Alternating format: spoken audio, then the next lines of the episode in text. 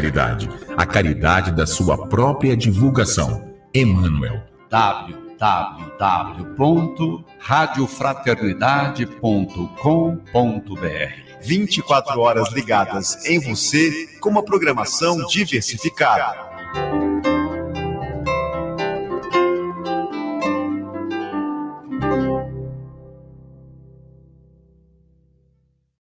Permita-me dizer-lhe que a web Rádio Fraternidade, desde há alguns anos, encontrou uma grande guarida no meu coração. Porque a mim, como a todos, tem proporcionado levar a mensagem espírita aos mais variados recantos do Brasil e de outras nações. Companheiros de cidades humílimas, de fazendas distantes ou de países algo longínquos, dizem-me, eu te ouço pela Rádio Fraternidade. E uma emoção muito grande me toma, porque eu vejo quando Jesus diz que a mensagem dele entraria pelos telhados. Mesmo hoje, com a comunicação virtual, o telhado representa essa construção de fora que a comunicação penetra e ilumina a alma. Sou eu, portanto, um grande devedor à Rádio Fraternidade Web, orando a Deus para que ela continue seguindo o conceito kardeciano, divulgar o Espiritismo por todos os meios ao alcance. E Emmanuel, a maior caridade que se faz ao Espiritismo é a sua divulgação. Muito obrigado. Divaldo Pereira Franco.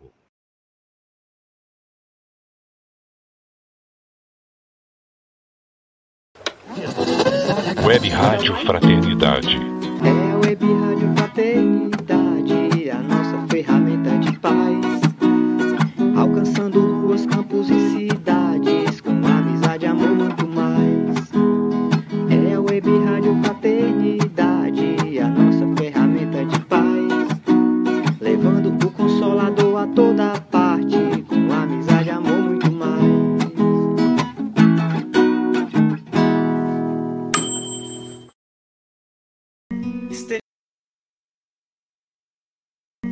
Esteja sempre em contato com o bem.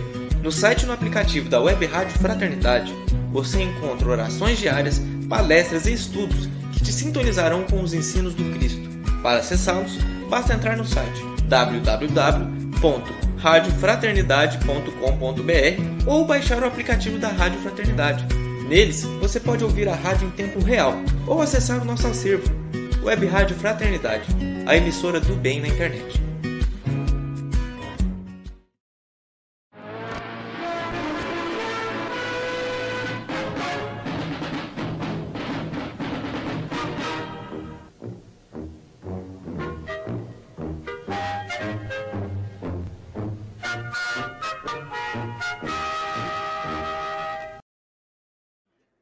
Muito boa noite, queridos ouvintes, internautas da nossa emissora do bem, a nossa web rádio Fraternidade. É uma alegria poder estar aqui com você, espalhado pelo Brasil pelo mundo, para mais uma edição do nosso programa, edição número 152. Divina, muito boa noite. Oh, boa noite, Rubens. Boa noite, queridos irmãos. Boa noite, Jorge. Boa noite, Sâmia. É com muita alegria que a gente está aqui para poder somar com esse momento tão especial para tantos irmãos que nos ouvem.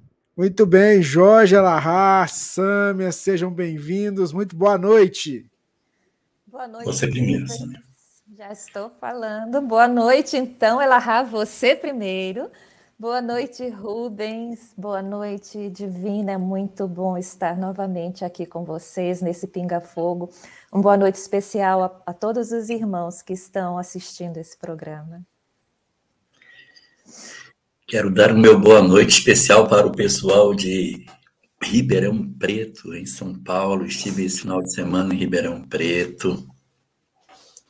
Quero deixar meu abraço, minha gratidão por por tudo que, aquilo que aconteceu por lá, pelos companheiros que participaram das atividades. Uma boa noite para todos nós e para os companheiros aqui do chat também. Boa noite, boa noite, Sâmia, boa noite, Divina, boa noite, Rubens, boa noite para todos nós.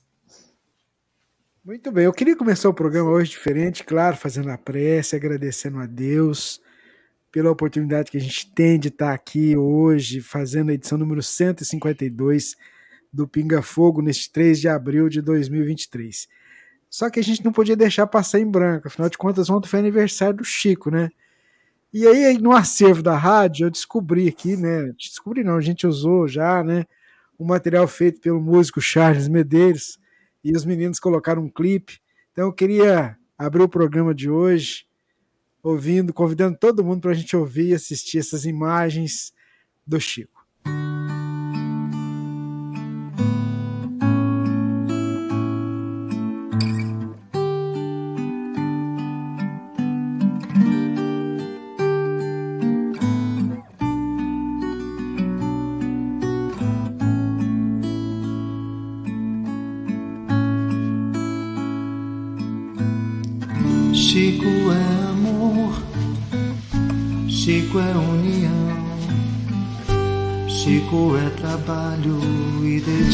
Dedicação.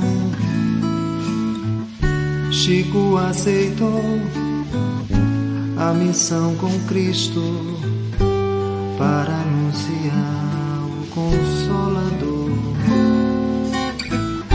Vamos todos juntos, vamos dar as mãos e continuar o seu trabalho pois nesse caminho só o amor conduz. Vamos imitar Francisco no trabalho feito para Jesus, para anunciar o Espiritismo, a doutrina que ilumina. É preciso disciplina, disciplina, disciplina anunciar o Espiritismo, a doutrina que ilumina. Chico teve tanto amor, humildade e disciplina. Vamos todos juntos, vamos dar as mãos e continuar o seu trabalho. Pois nesse caminho só o amor conduz. Vamos imitar Francisco no trabalho feito para Jesus, para anunciar o Espiritismo, a doutrina que ilumina. É preciso disciplina, disciplina e disciplina para anunciar o Espiritismo a doutrina que ilumina. Chico teve tanto amor, humildade e disciplina.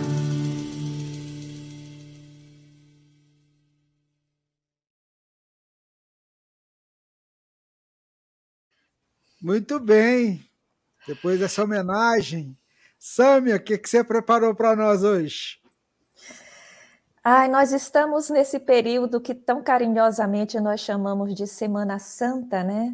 E que é tão importante aqui para o nosso povo brasileiro e que nos lembra a estada de Jesus entre nós. E nós sabemos que a vinda do Cristo à Terra foi o cumprimento de uma promessa, né? Feita a tantas almas que perderam, deixaram seus sonhos para trás, deixaram seus mundos para trás, os orbes de onde vieram e precisaram ser exilados no planeta Terra de muitos milhares de anos atrás, num momento muito difícil, e por conta da rebeldia, né, da, da, teimosia em permanecer em todo tipo de criminalidade que já estava prejudicando o orbe de origem.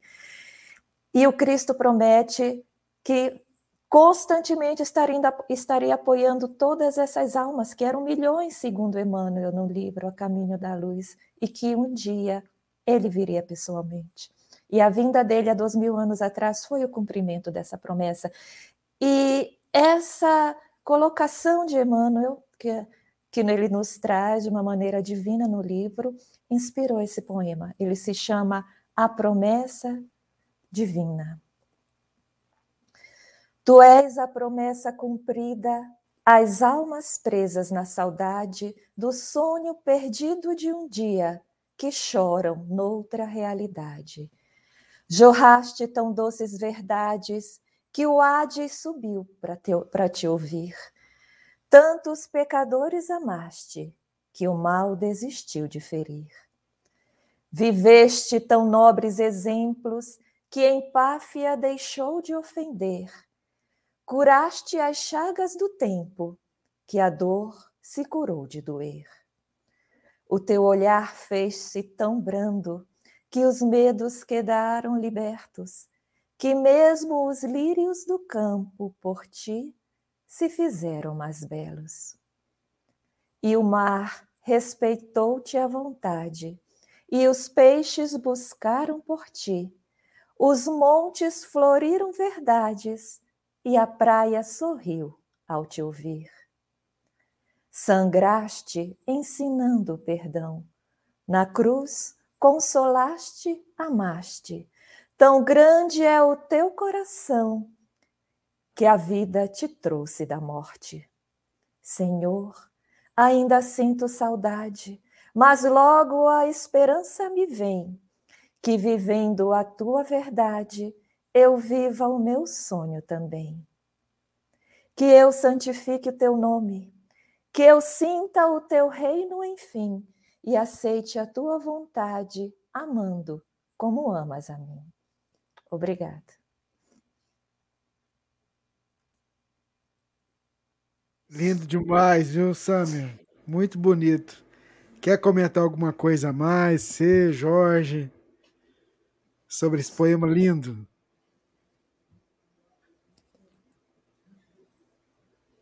Sam, quer falar alguma coisa do poema? É para mim? É.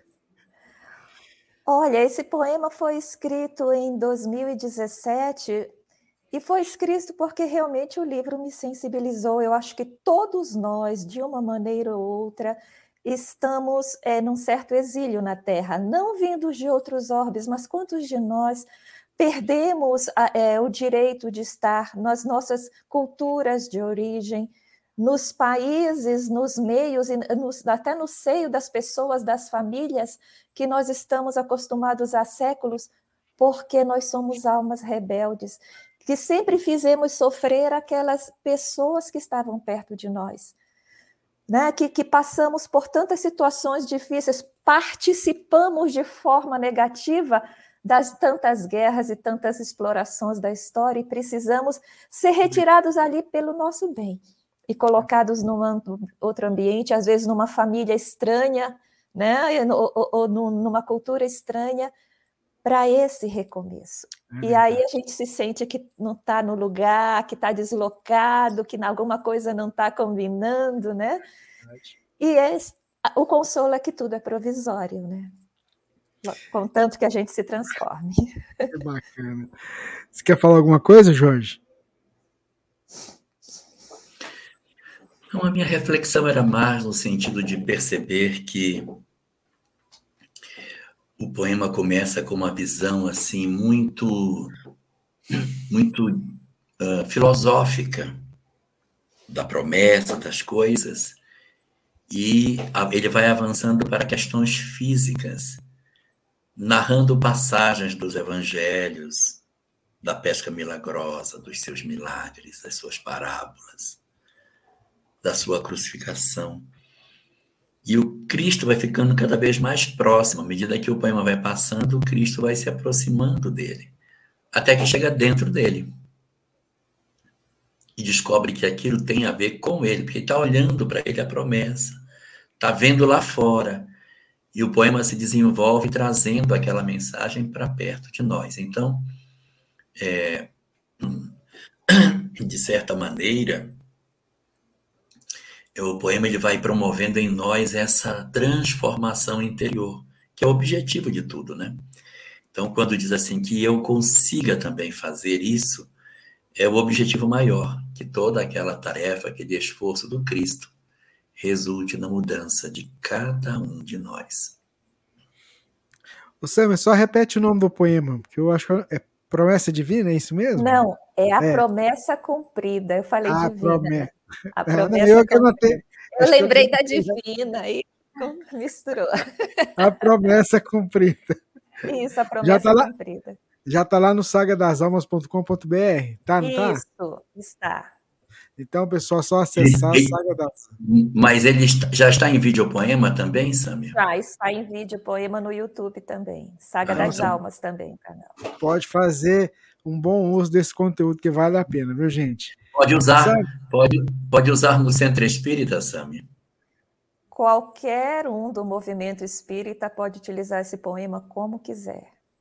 O poema Bastando são livres. entregar 10 folhas de papel assinado, reconhecido em cartório Não, não precisa nada, não. No próprio site está colocando, a a única é, critério é que não tenha fins lucrativos. A não ser que seja para doação para o próprio trabalho do Centro Espírita.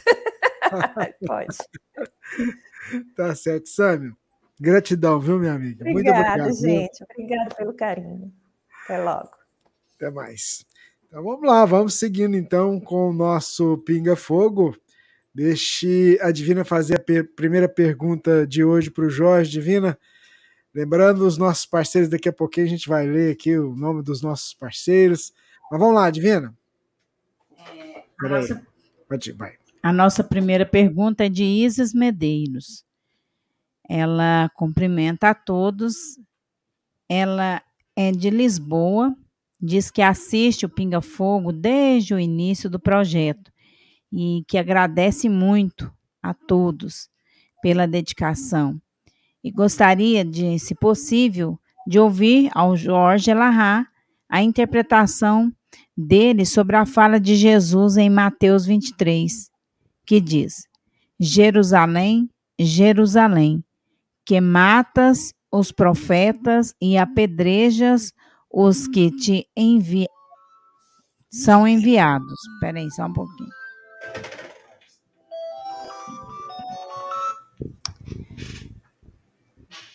São enviados. É, peraí que eu perdi aqui, eu pus o relógio para disparar. Jerusalém, Jerusalém, que matas os profetas e apedrejas os que te são enviados. Quantas vezes quis eu ajudar os teus filhos? A juntar os teus filhos. A juntar, isso mesmo. Galinha Quantas a juntar. vezes eu quis ajuntar os teus filhos, como a galinha recolhe os teus pintinhos, pintainhos, debaixo das asas, e não quiseste.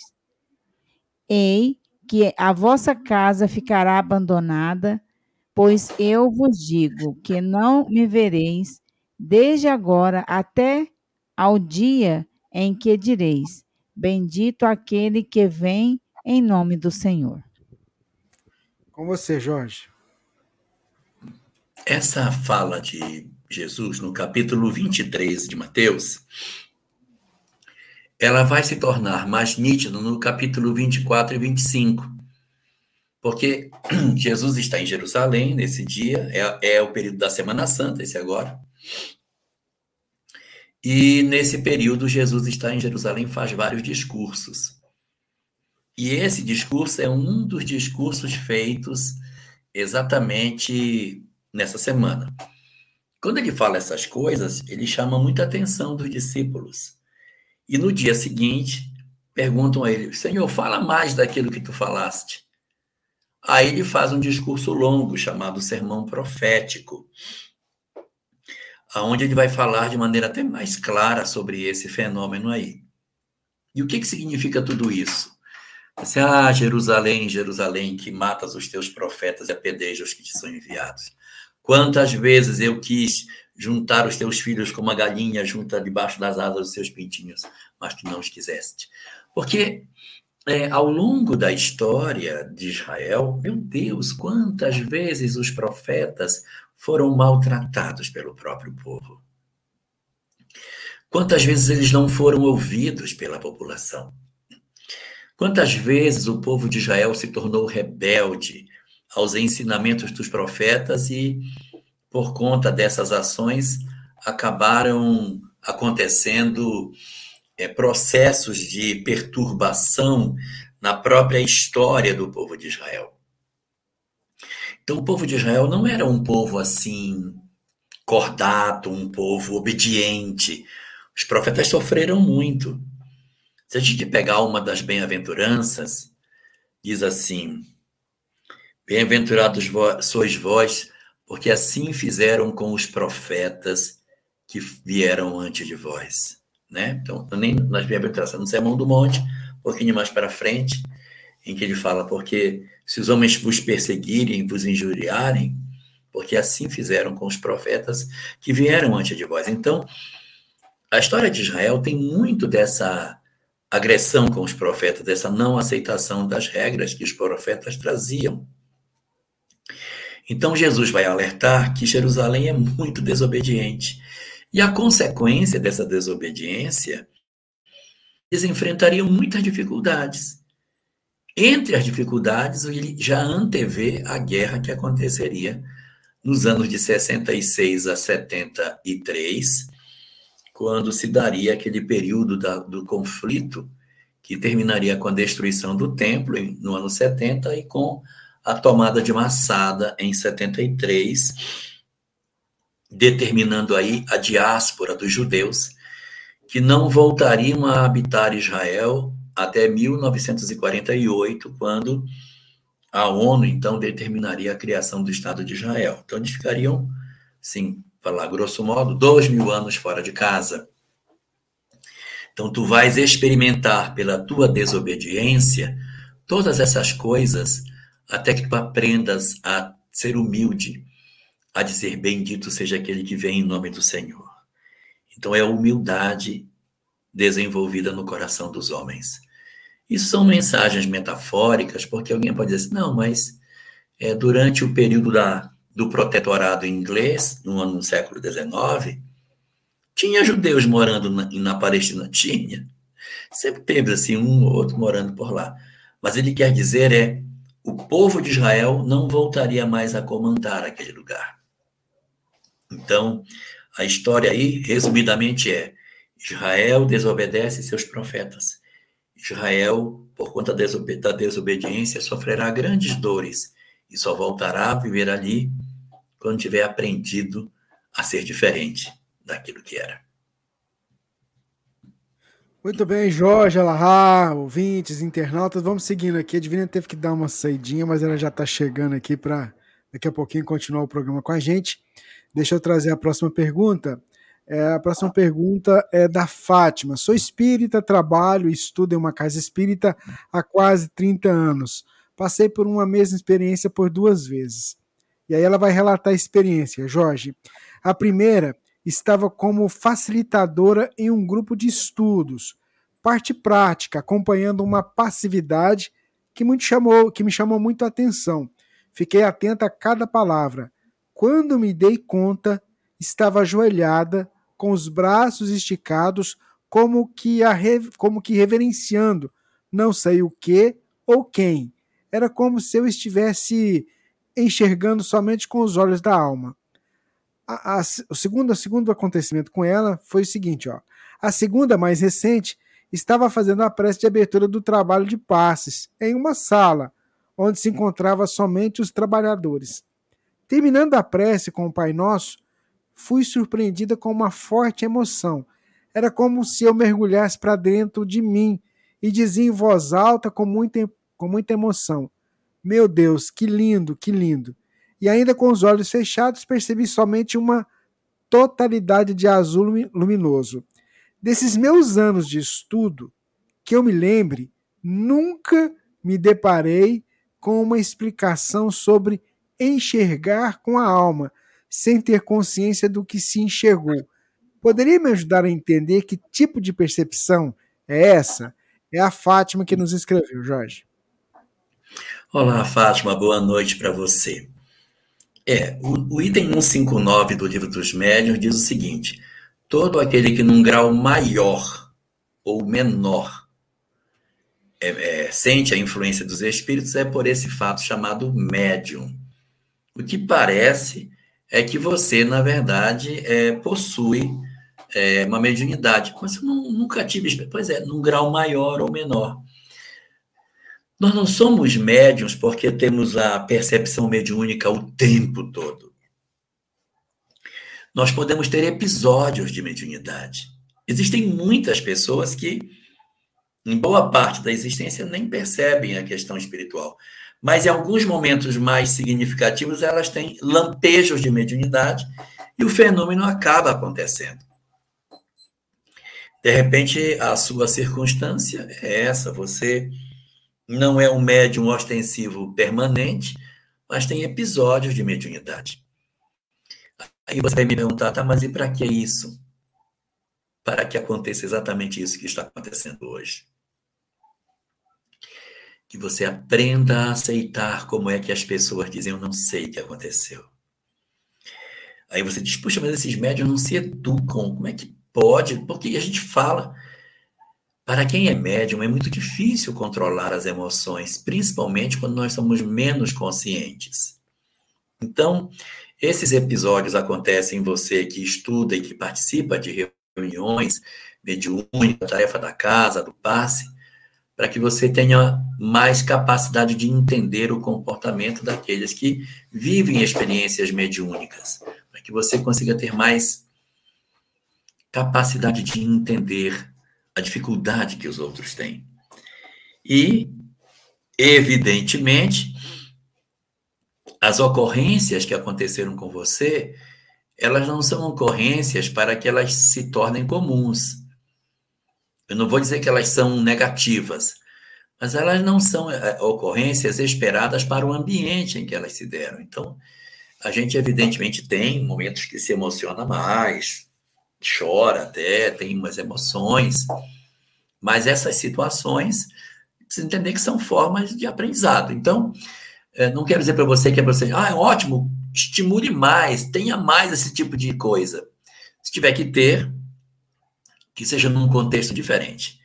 Minha sugestão a você, compreenda por esses seus lampejos que depois, que de repente, uma porta de mediunidade está se abrindo para você. Aceite que você possa ser médium e que o bloqueio seu de racionalidade vem impedindo que as manifestações aconteçam. Por isso que os episódios são, são tão afastados. Sugiro que você vá para a mesa mediúnica e sente e permita que de repente manifestações aconteçam, porque de repente uma nova fase pode surgir para você com essa falta de policiamento que você possa ter do ego e você conseguir dar passividade, mas sem essa inconsciência toda, sem esses arroubos intensos, mas permitir o socorro para muita gente que pode se beneficiar com o trabalho que você possa prestar. Muito bem, Jorge Alahá, ouvintes, internautas, vamos seguindo aqui com, com o programa. A próxima pergunta, Jorge, vem de uma internauta que diz assim, ó, Sou fã do programa Pinga Fogo. Não consigo assistir ao vivo, mas não perco um programa. Ouvi dizer que a timidez pode ser fruto da culpa até de vidas passadas. Sou descendente de japoneses, cuja característica é a timidez e que também tem um grande número de suicidas. Como trabalhar essas, essas características? ou devemos aceitar como somos? É, na verdade, existem alguns valores culturais de algumas nacionalidades, de algumas etnias, de algum de algumas algumas não vou dizer raças, né? Mas de algumas regiões do globo em que determinados comportamentos são bastante comuns em alguma, alguns grupos. E é, essa, esse desejo de perfeccionismo, a timidez, é, dificuldade de ser espontâneo nos afetos, é até comum no povo japonês. A questão é se você não se sente bem com isso, porque nós não somos obrigados a ser todos iguais. Nós temos que ser felizes com aquilo que somos, se isso não incomoda ninguém e não incomoda a mim. Ser tímido, de repente, não pode não estar incomodando as pessoas, nem a você. Então, é obrigado a mudar. O que talvez seja interessante você perceber se essa sua timidez não está bloqueando você no afeto. Porque vamos que você tenha uma família, tenha filhos, esposo, e tenha pessoas na sua convivência, e pela história de vida que você tem, você acaba sendo uma pessoa com dificuldade de abraçar, dificuldade de demonstrar afeto, de demonstrar carinho. Você até gosta das pessoas, ama, mas tem bloqueio para demonstrar. Se está acontecendo, aí realmente vale a pena uma revisão de conduta. Mas se isso não afeta as relações familiares, não afeta a relação profissional, nem você se sente desconfortável com o que é, não há necessidade de sermos todos iguais. Mas se você quiser mudar nesse sentido, melhorar em termos de expansividade, minha sugestão: participe de um grupo de estudo sistematizado na Casa Espírita, presencial. Os grupos são pequenos, são feitos em círculo, as pessoas debatem e a gente vai aprendendo a se soltar, a falar em grupo e vai perdendo a timidez, vai apresentando, olha, o nosso grupo vai apresentar. E lá, uma vez ou outra, você pode ir se ensaiando para isso e sem violência, sem se violentar, você pode ir aprendendo a como se soltar em grupo e ter um pouco mais de capacidade de interação com as pessoas. Mas é importante que você veja que ninguém é obrigado a ser padronizado. A gente vai fazer porque quer ter uma vida com mais qualidade na relação conosco mesmo e com o próximo. Muito bem, Jorge Alahá, ouvintes, internautas, essa é edição número 152 do Pinga Fogo, neste 3 de abril de 2023. É muito bom ter você aqui com a gente acompanhando em áudio pela Rádio Fraternidade e também acompanhando a gente aqui pela internet, no seu canal no YouTube, nos canais do YouTube dos vários parceiros, no Facebook. Jorge, a Ana Paula, ela escreveu para a gente assim: olha, boa noite a todos nós, né? É, sou do interior de São Paulo. Ouço o programa Pinga Fogo toda semana. Comecei a me interessar pela doutrina espírita no ano passado Desde Opa. então, vou ao centro ouvir palestras, tomar o passe e tenho me aventurado na leitura espírita também. Tenho acompanhado alguns grupos espíritas pela internet que postam mensagens sobre o espiritismo, trechos do Evangelho segundo o Espiritismo, Livro dos Espíritos e etc. Mas outro dia, em um desses grupos, me deparei com uma publicação de uma psicografia em que pelo que eu entendi, o espírito diz que o animal evolui para o humano. Eu fiquei com dúvida: seria isso possível ou eu entendi errado? O que a gente pode dizer para Ana Paula? Antes de falar para Ana Paula, quero dar o meu boa noite para a Idúlia Esteves, de Ribeirão Preto, que está aqui. Conversamos muito lá em Ribeirão e vê-la aqui nessa noite me alegra muito. Seja muito bem-vinda à nossa live, Idúlia.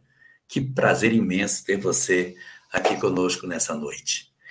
Ana Paula, é, a resposta para a sua pergunta, na verdade, é sim, os animais evoluem. Mas quando você diz o animal evolui para o homem, é, é, uma, é, uma, é uma frase que não é muito exata naquilo que a gente encontra na literatura espírita.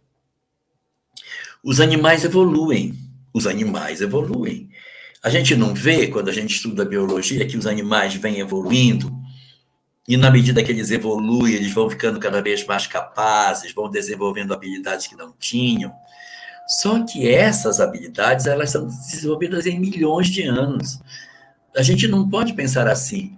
Olha, em 1950, esse jacaré era jacaré, agora ele já é gente. Isso não funciona, não é assim segundo a doutrina espírita, os animais eles vão evoluir muito lentamente, assim como o homem fez a sua evolução e alcançou essa condição hoje de ter consciência de si próprio, os animais a seu turno também evoluirão dentro de suas espécies, alcançando progressivamente estágios mais avançados até que eles se tornem conscientes. Vai ser para quando isso?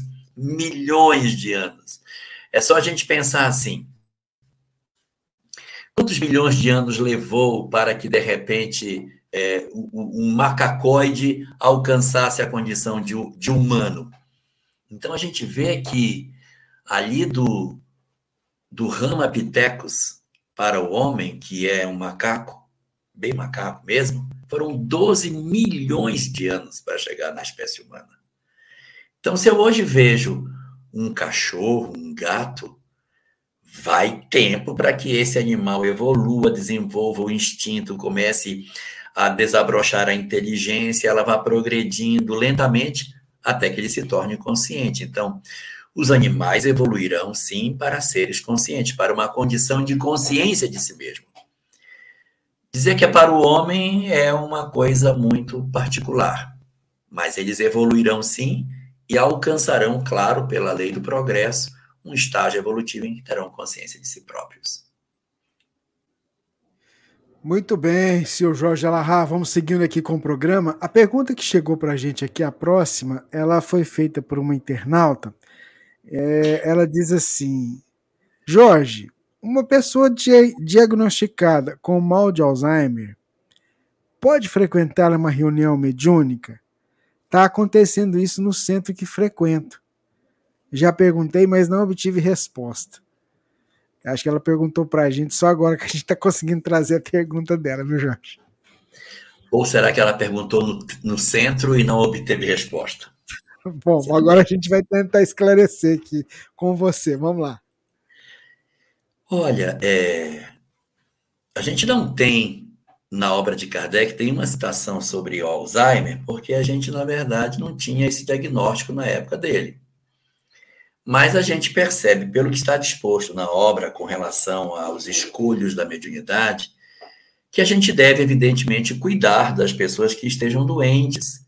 Então, até um capítulo sobre perda e suspensão da mediunidade, em que Kardec discute sobre a necessidade de você ter indivíduos que devem ser poupados então, como a questão do Alzheimer ele afeta a questão cerebral, a gente pode, de repente, é, é, ter, estar, tem que estar atento a essa questão. Então, depende do nível que esse Alzheimer está, a gente pode ir substituindo essa pessoa de uma de uma condição aonde esse esse, esse, essa pessoa, ela pode ocupando outras funções que sejam menos exigentes, enquanto o Alzheimer não avança muito. Na medida que o Alzheimer avançar, que você perceber que ela já não, não está mais é, bem para isso, a gente deve, a benefício dela, poupá-la. No começo, quando tem aqueles lampejos de memória, talvez ela fique, possa para fazer uma vibração, vamos nos concentrar para vibrar. Mas você tem que acompanhar. Se o indivíduo ele vai ter uma condição na qual ele é, já começa a ter comprometimento, melhor evitar. Né? Então, como é uma questão cerebral, a gente vai observando isso, mas tem que ser com carinho. Muito mais importante do que a decisão é como você vai comunicar isso, como é que você vai fazer, tem que ser com muito amor. A, a verdade sem amor é muito doída. Então tem que sentar junto, conversar, dizer que vai ser bom, que é melhor, vai ser mais interessante. E, e oferecer outras tarefas fora da mesa mediúnica, leva para a biblioteca, coloca a pessoa para tomar conta, bota essa pessoa em outras atividades que não necessariamente é mediúnica. Tem tanta coisa na casa para fazer. Então a gente vai com amor conduzindo a pessoa para uma outra atividade que ela possa ainda ser útil enquanto ela puder, sem necessariamente ter que se expor a uma reunião mediúnica que tem tanta concentração, tem que manter o, o cérebro o tempo todo muito bem alinhado. Então, quando ela começa a avançar, já não vale mais a pena que ela fique por lá.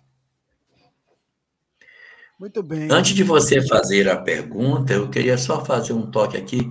A Marisa, Marisa Manzini perguntou assim: então um cachorro nunca será humano? É, você já assistiu o filme Avatar? No filme Avatar tem uns humanoides lá naquele planeta de Pandora. Mas se você perceber, eles não evoluíram dos macacos. Eles evoluíram dos felinos. Então, é, o, o, os primatas não são as únicas espécies que são capazes de oferecer um, um ser pensante. Os outros animais, cada um a seu turno, podem também oferecer animais dessa natureza. Então, é um processo lento. É, que vai acontecendo na nossa natureza, produzindo. É, humanos, Pode até ser. Eu diria que humanoide, sim. Eles serão humanoides um dia. Aproveitando que você deu, falou do, do filme, ontem a gente assistiu aqui em casa, eu e Divino, assistimos Soul. Aquela. Você gostou? Ah, eu já tinha assistido no cinema e a gente foi assistir de novo. Ah, foi um barato, é um barato mesmo. Essa, essa jogada deles, é quando você assiste uma vez é de um jeito, você assiste, você vai pegando outras coisas. E a sacada que o pessoal tá fazendo, adorei a escadinha, eu não quero ir, eu quero voltar. Escadinha que vai. É muito bacana. Ô, ô Jorge, a próxima pergunta que chegou pra gente, vamos lá, é, deixa eu pegar aqui. É, a nossa internauta, Ione, ela quer saber o seguinte: o que, que é auto-obsessão e por que, que acontece e como trabalhar isso? A pessoa pode conversar com o próprio espírito? A auto-obsessão é um termo que surgiu no sentido de dizer de pessoas que elas mesmas se autossugestionam sem a necessária presença inicial de uma entidade. No livro Obsessão e Desobsessão, de Sueli Caldas e Schubert, de 1981, tem um capítulo lá chamado Auto-Obsessão. Lá você vai encontrar exatamente a definição do que é, como é que ela se manifesta, mas para que a gente possa é, responder a pergunta, ela dá um exemplo clássico de um processo de auto-obsessão. Eu é que me auto-perturbo. Então, eu estou assim, conversando com os amigos, aí a pessoa diz assim para mim: ah, essa semana eu fui no médico. Disse, foi? O que você tinha? Não sei, eu estava sentindo assim, uma palpitação no meu coração. E eu fui lá e ele viu que eu estou com um sopro no coração e me receitou esse remédio aqui. Eu estou tomando isso aqui, porque se eu não tomar isso aqui, eu vou morrer, sabe? Falou que eu não tenho um ano de vida se eu não tomar isso. Aí o que houve diz assim: Rapaz, eu acho que eu tenho isso também. Tem horas que eu sinto no meu coração uma palpitação. Será? Me, me dá o nome desse remédio aí, deixa eu ver como é que é. Que se, se deixar eu comprar na farmácia, eu já vou comprar. Então, é, é o próprio indivíduo que, num processo de autossugestão, de autoperturbação, ele se automedica, então a, ele se autossugestiona das coisas. Ele, é, eu acho que eu tenho isso também. Eu acho que eu tenho esse problema ele, ele, ele, ele tem um, um certo comportamento no qual ele busca é, trazer para si tudo que ele vê em redor dele. Então, o processo da autoobsessão é como a gente define quando o espírito se auto-perturba. Mas não é para a gente pensar assim, não, meu espírito sai, aí perturba a mim mesmo, aí eu fico perturbado com o meu espírito, eu tenho, aí eu tenho que doutrinar. Não, não é. É a sugestão que vem dentro de nós. E auto-obsessão, ela é um fenômeno que a gente começa com auto-obsessão, mas não termina, porque o processo de perturbação vai chamar outras entidades para se juntarem ao processo de perturbação. Então, é uma definição assim.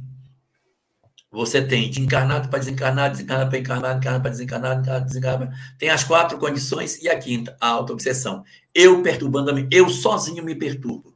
Só que a gente se perturba sozinho por um tempo. Daqui a pouco tem gente perto de nós ajudando nessa perturbação e criando é, problemas desnecessários se a gente tivesse a condição de compreensão de que a gente precisa ter atenção sobre as nossas vidas.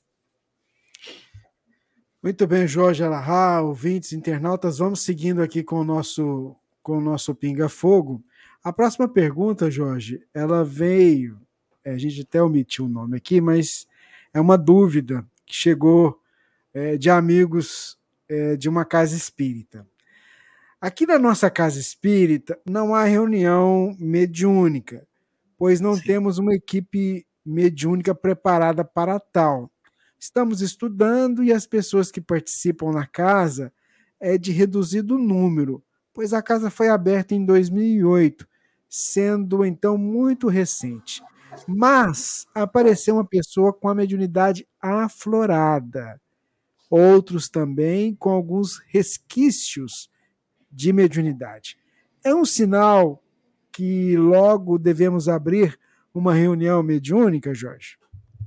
Não.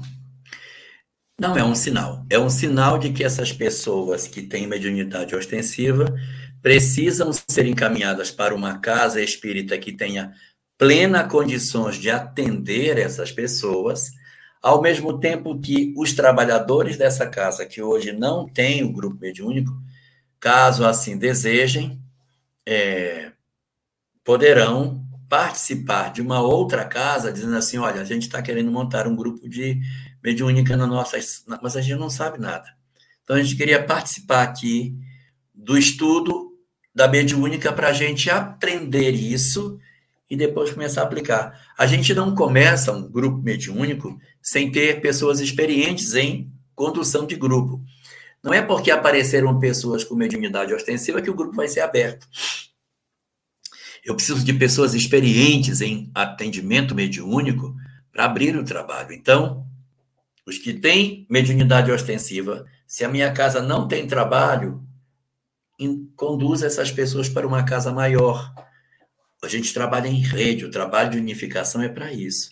Conduza para a casa maior, onde ele possa ser atendido. E, ao mesmo tempo, procure a casa maior para fazer um treinamento. Pode ser a casa maior, ou pode ser a federação do seu estado, a federativa, ou a USE, perdão, a URI do seu estado, ou a Aliança Municipal Espírita, que quer que seja, uma instituição federada ou uma, uma casa maior, para você se inspirar no trabalho deles, eles orientarem vocês e montar um trabalho mediúnico sem ter essa preocupação. Temos que montar porque apareceu alguém com mediunidade.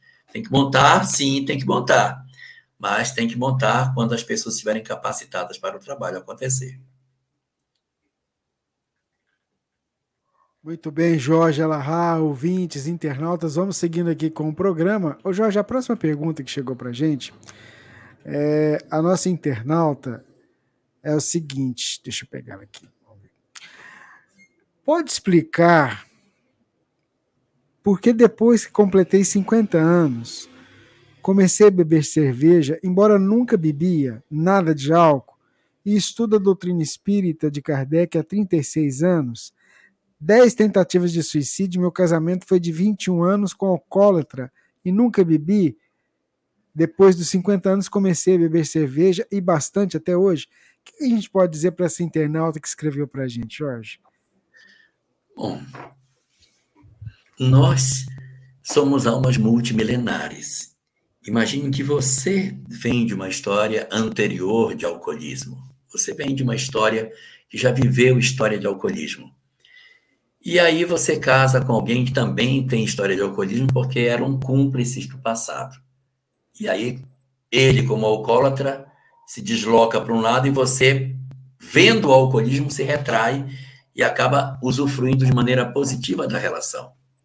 Então, uma possibilidade é que você tenha tido uma história anterior de alcoolismo, agora, diante de um, de um parceiro alcoólatra, você recuou, e depois que o parceiro foi embora, você deu vazão para as, as emoções que você já trazia em si do passado. Hipótese número dois.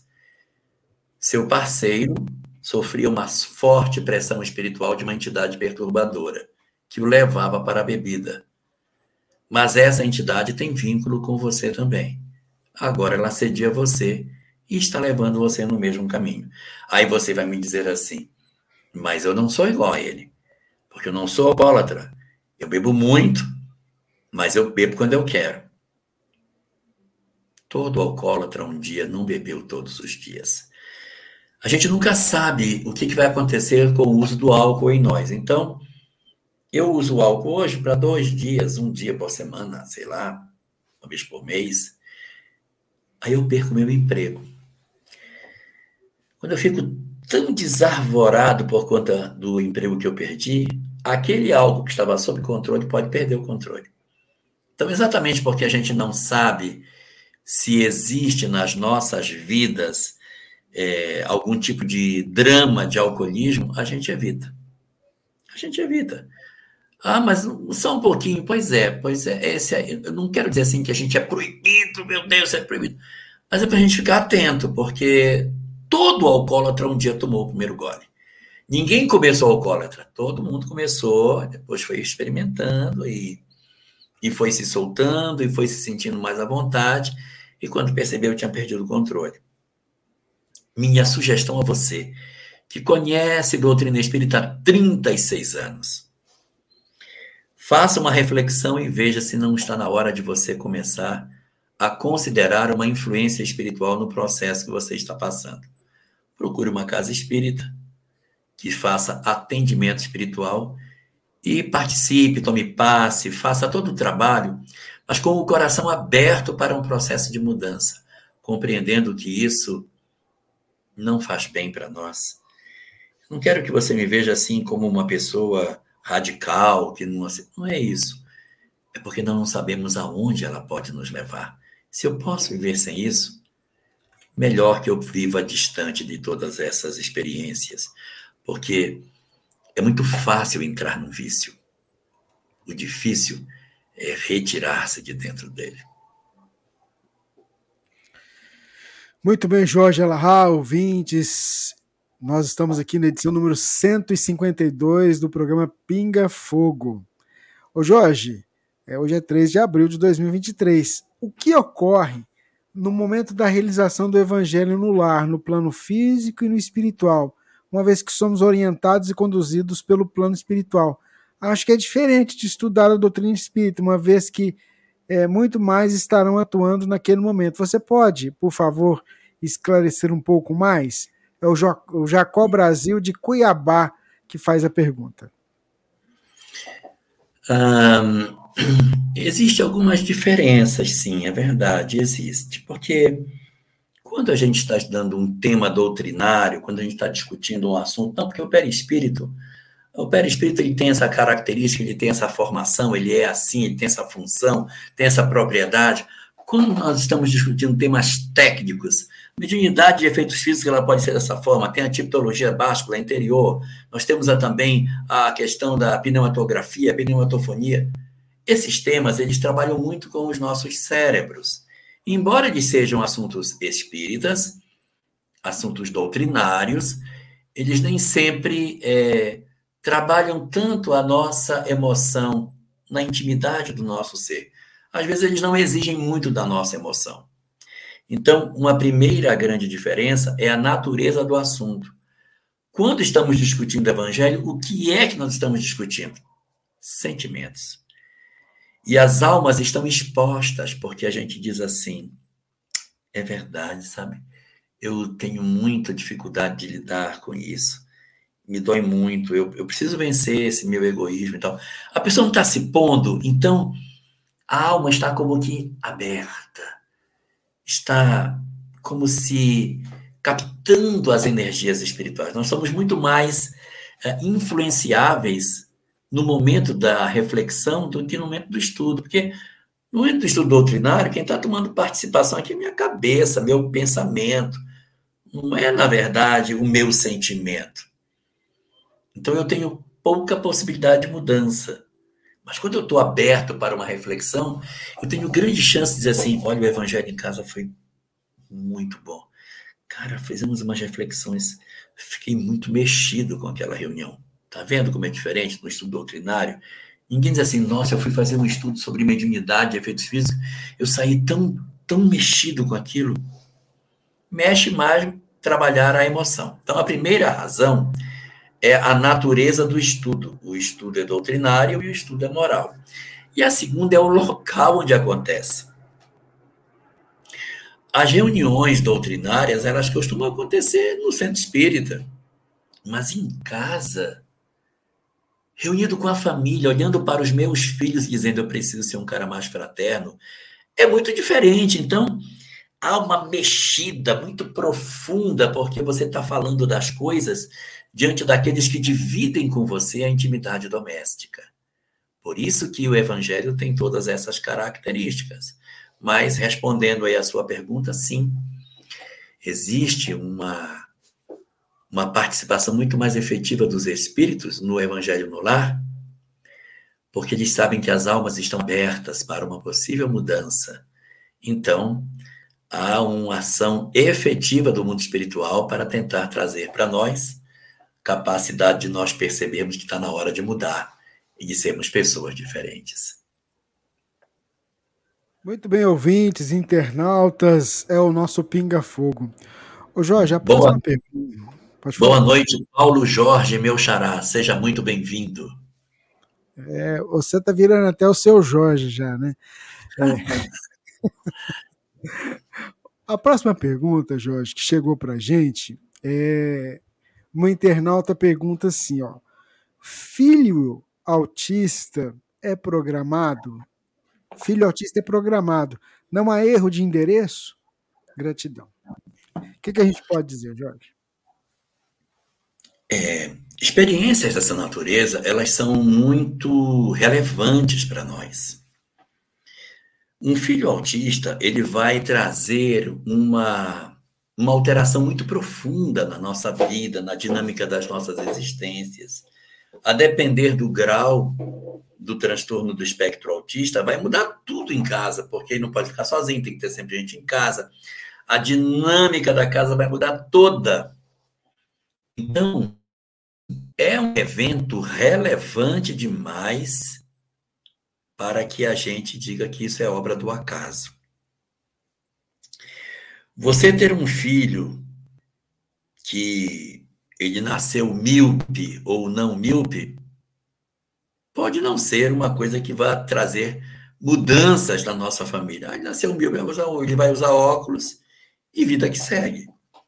Mas um filho autista vai mudar muito as coisas. Então, se é tão relevante para a existência, é um sinal de que essa ação ela corre por conta de um planejamento. A gente não pode considerar que aquilo que altera significativamente as nossas existências tenha sido fruto de um descuido do mundo espiritual. Não. Filhos autistas e filhos não autistas não são obras do acaso. Eles vêm com o endereço certo. Filhos que são amados e filhos que não são amados também vêm com o endereço certo.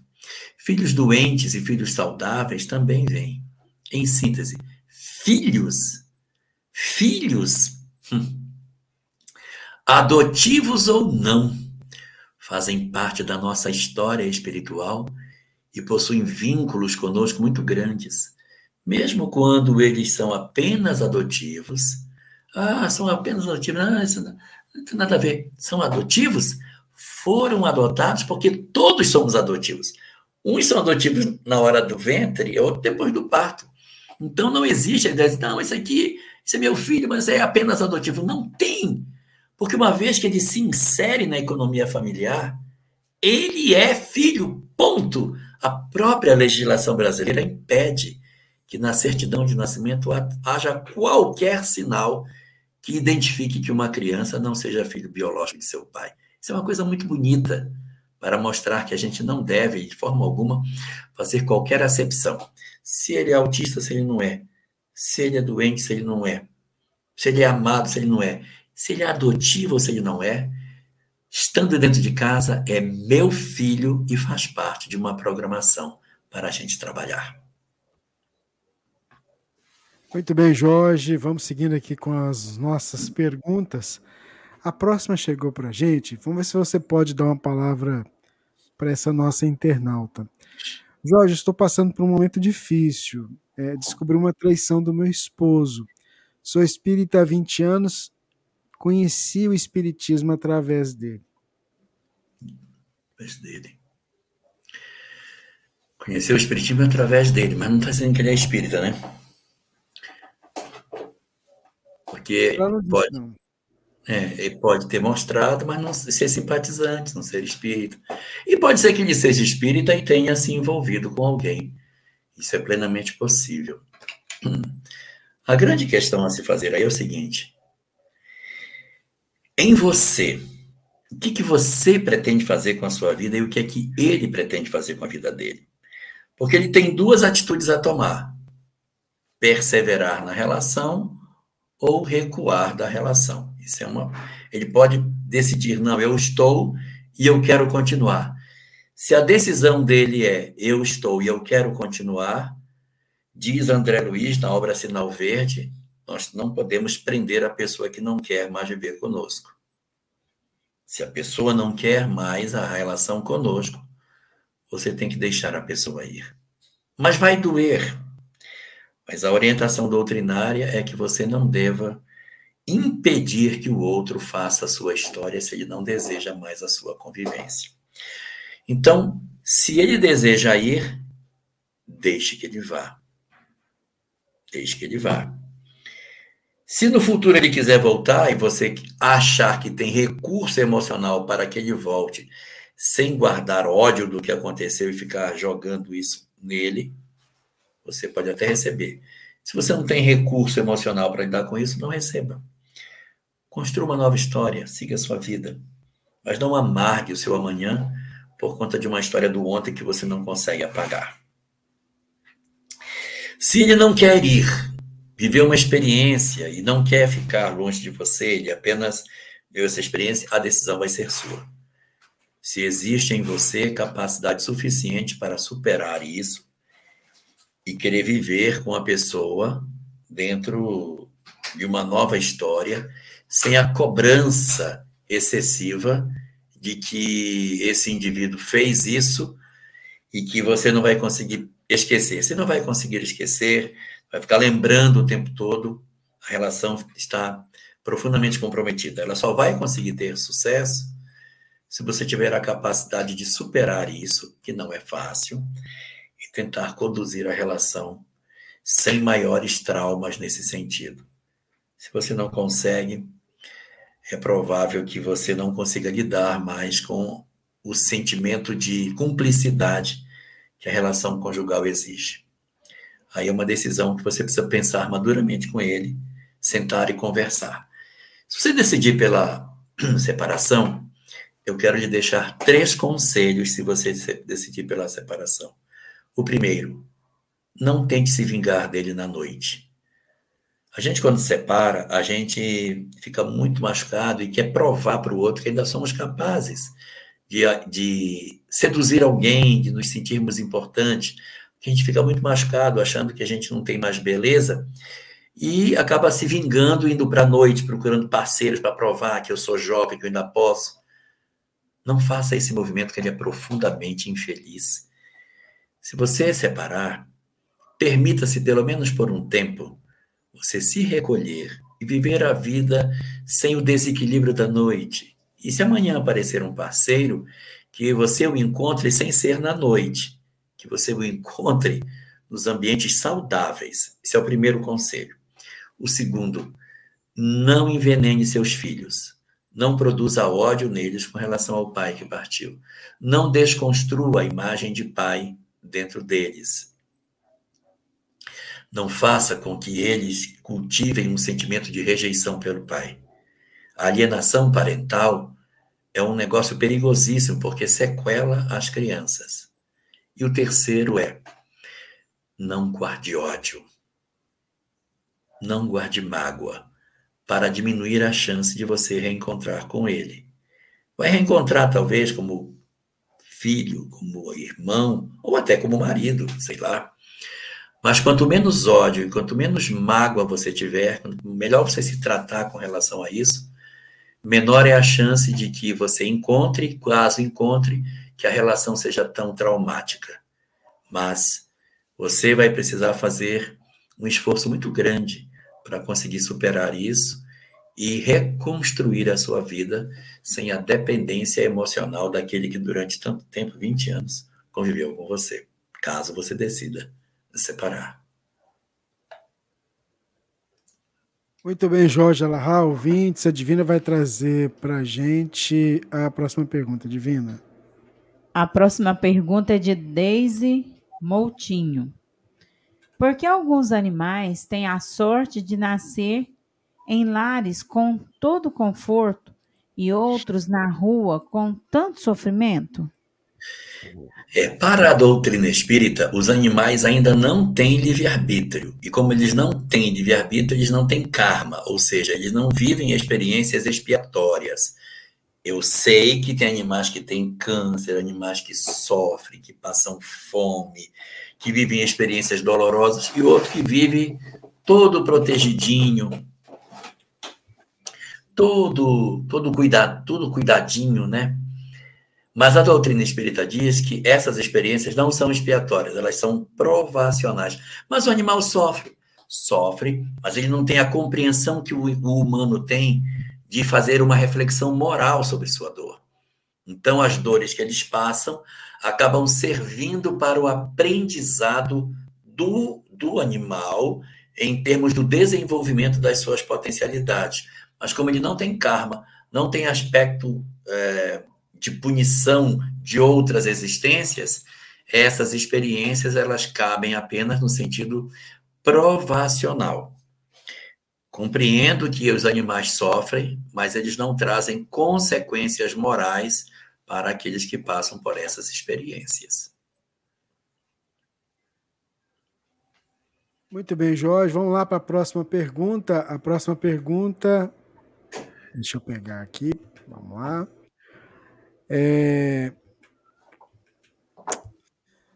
Elahá, minha amiga, que não é espírita, me perguntou se no centro que eu vou havia mediúnica. Diz que sim, porém que não é permitido pessoas assistirem por questão de segurança.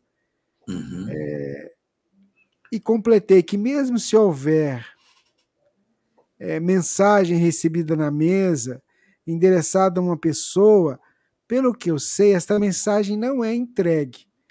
Daí, essa minha amiga, que não é espírita, me perguntou: então qual que é o sentido disso? Se a pessoa não pode receber uma mensagem direcionada a ela. Aí eu respondi de bate-pronto, que era para evitar problemas de falsificação. Mas no fundo também me pergunto: para que mesmo essas mensagens, essas mensagens recebidas em mediúnica, se as mesmas não são compartilhadas ou enviadas em a quem possa se destinar? O que a gente pode dizer para nosso ouvinte? Bom, aí tem duas questões. A primeira questão é da amiga querer participar da reunião. Uma boa definição para isso a gente encontra no livro Diálogo com as Sombras, aonde Hermínio Miranda diz que uma reunião mediúnica é um consultório de psicólogo que a entidade que se manifesta é como fosse um paciente de psicologia que vem chorar a sua história, é, viver seu drama, chorar as suas dores, para ser acolhido, passando por sofrimentos em que eles confessam seus crimes. Você já viu algum consultório de psicólogo com plateia assistindo às confissões de dores das pessoas?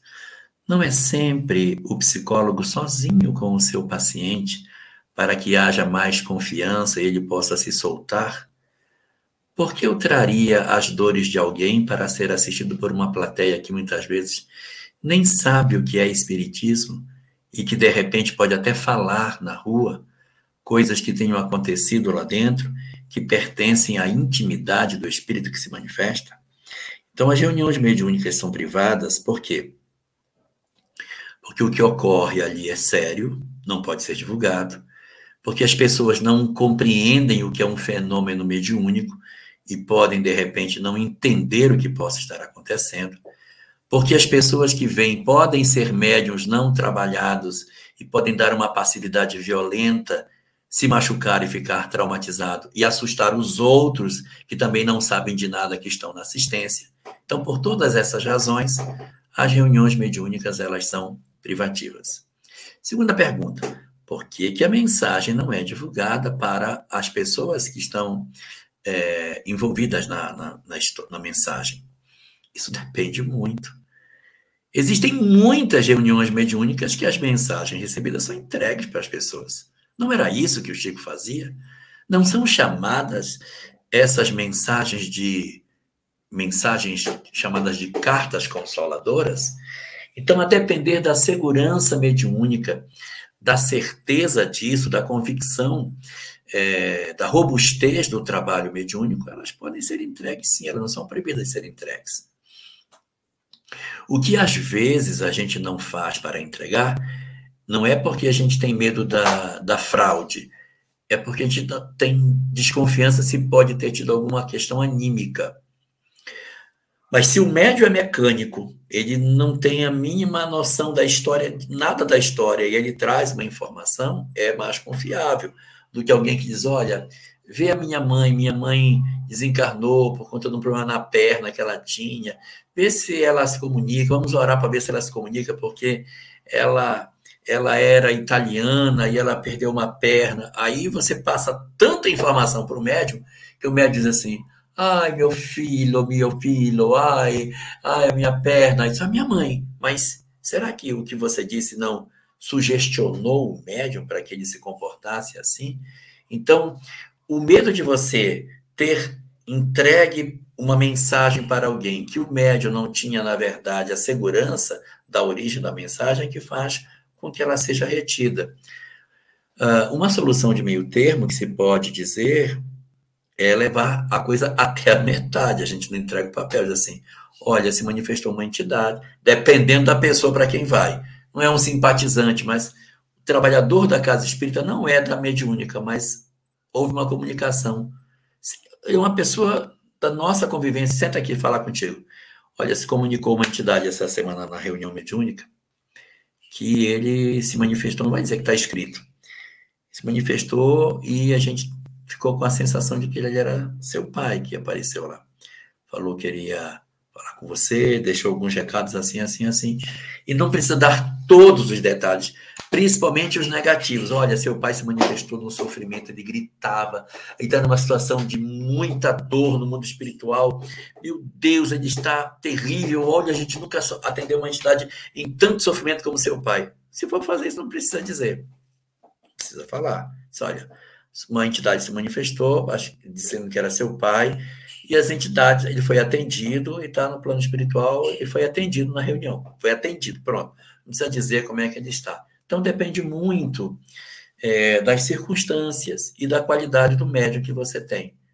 E aí você vai tomar a decisão. Se o médium é seguro, se a pessoa que vai receber também já tem um conhecimento doutrinário, nada impede.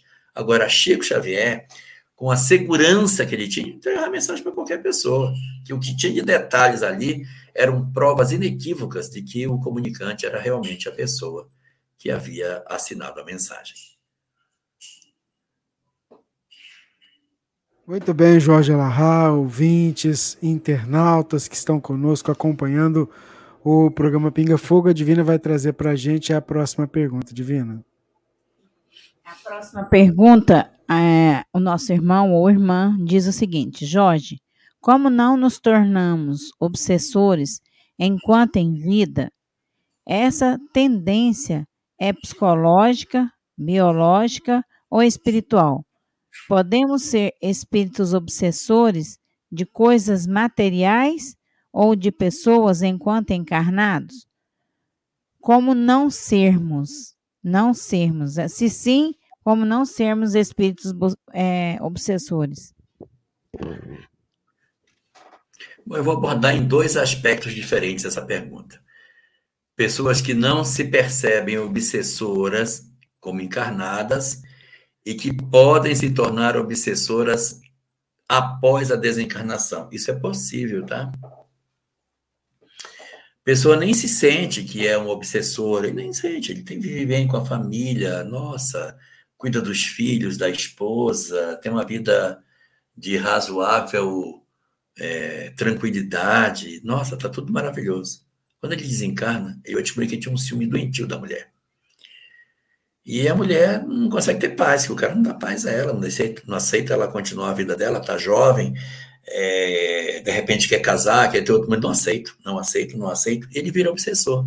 O cara nem era, ele nem era obsessor, ele era até tranquilo, mas ele não conseguiu aceitar que a esposa pudesse ter outra pessoa.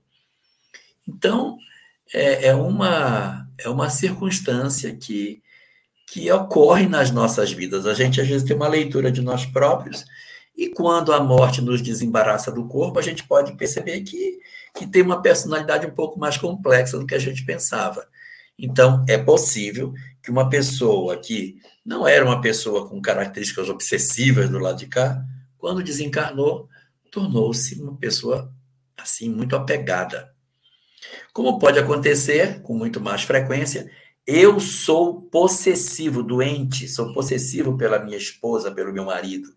Desencarna uma grande chance de se tornar um obsessor por conta da não aceitação de que o outro possa seguir a sua vida.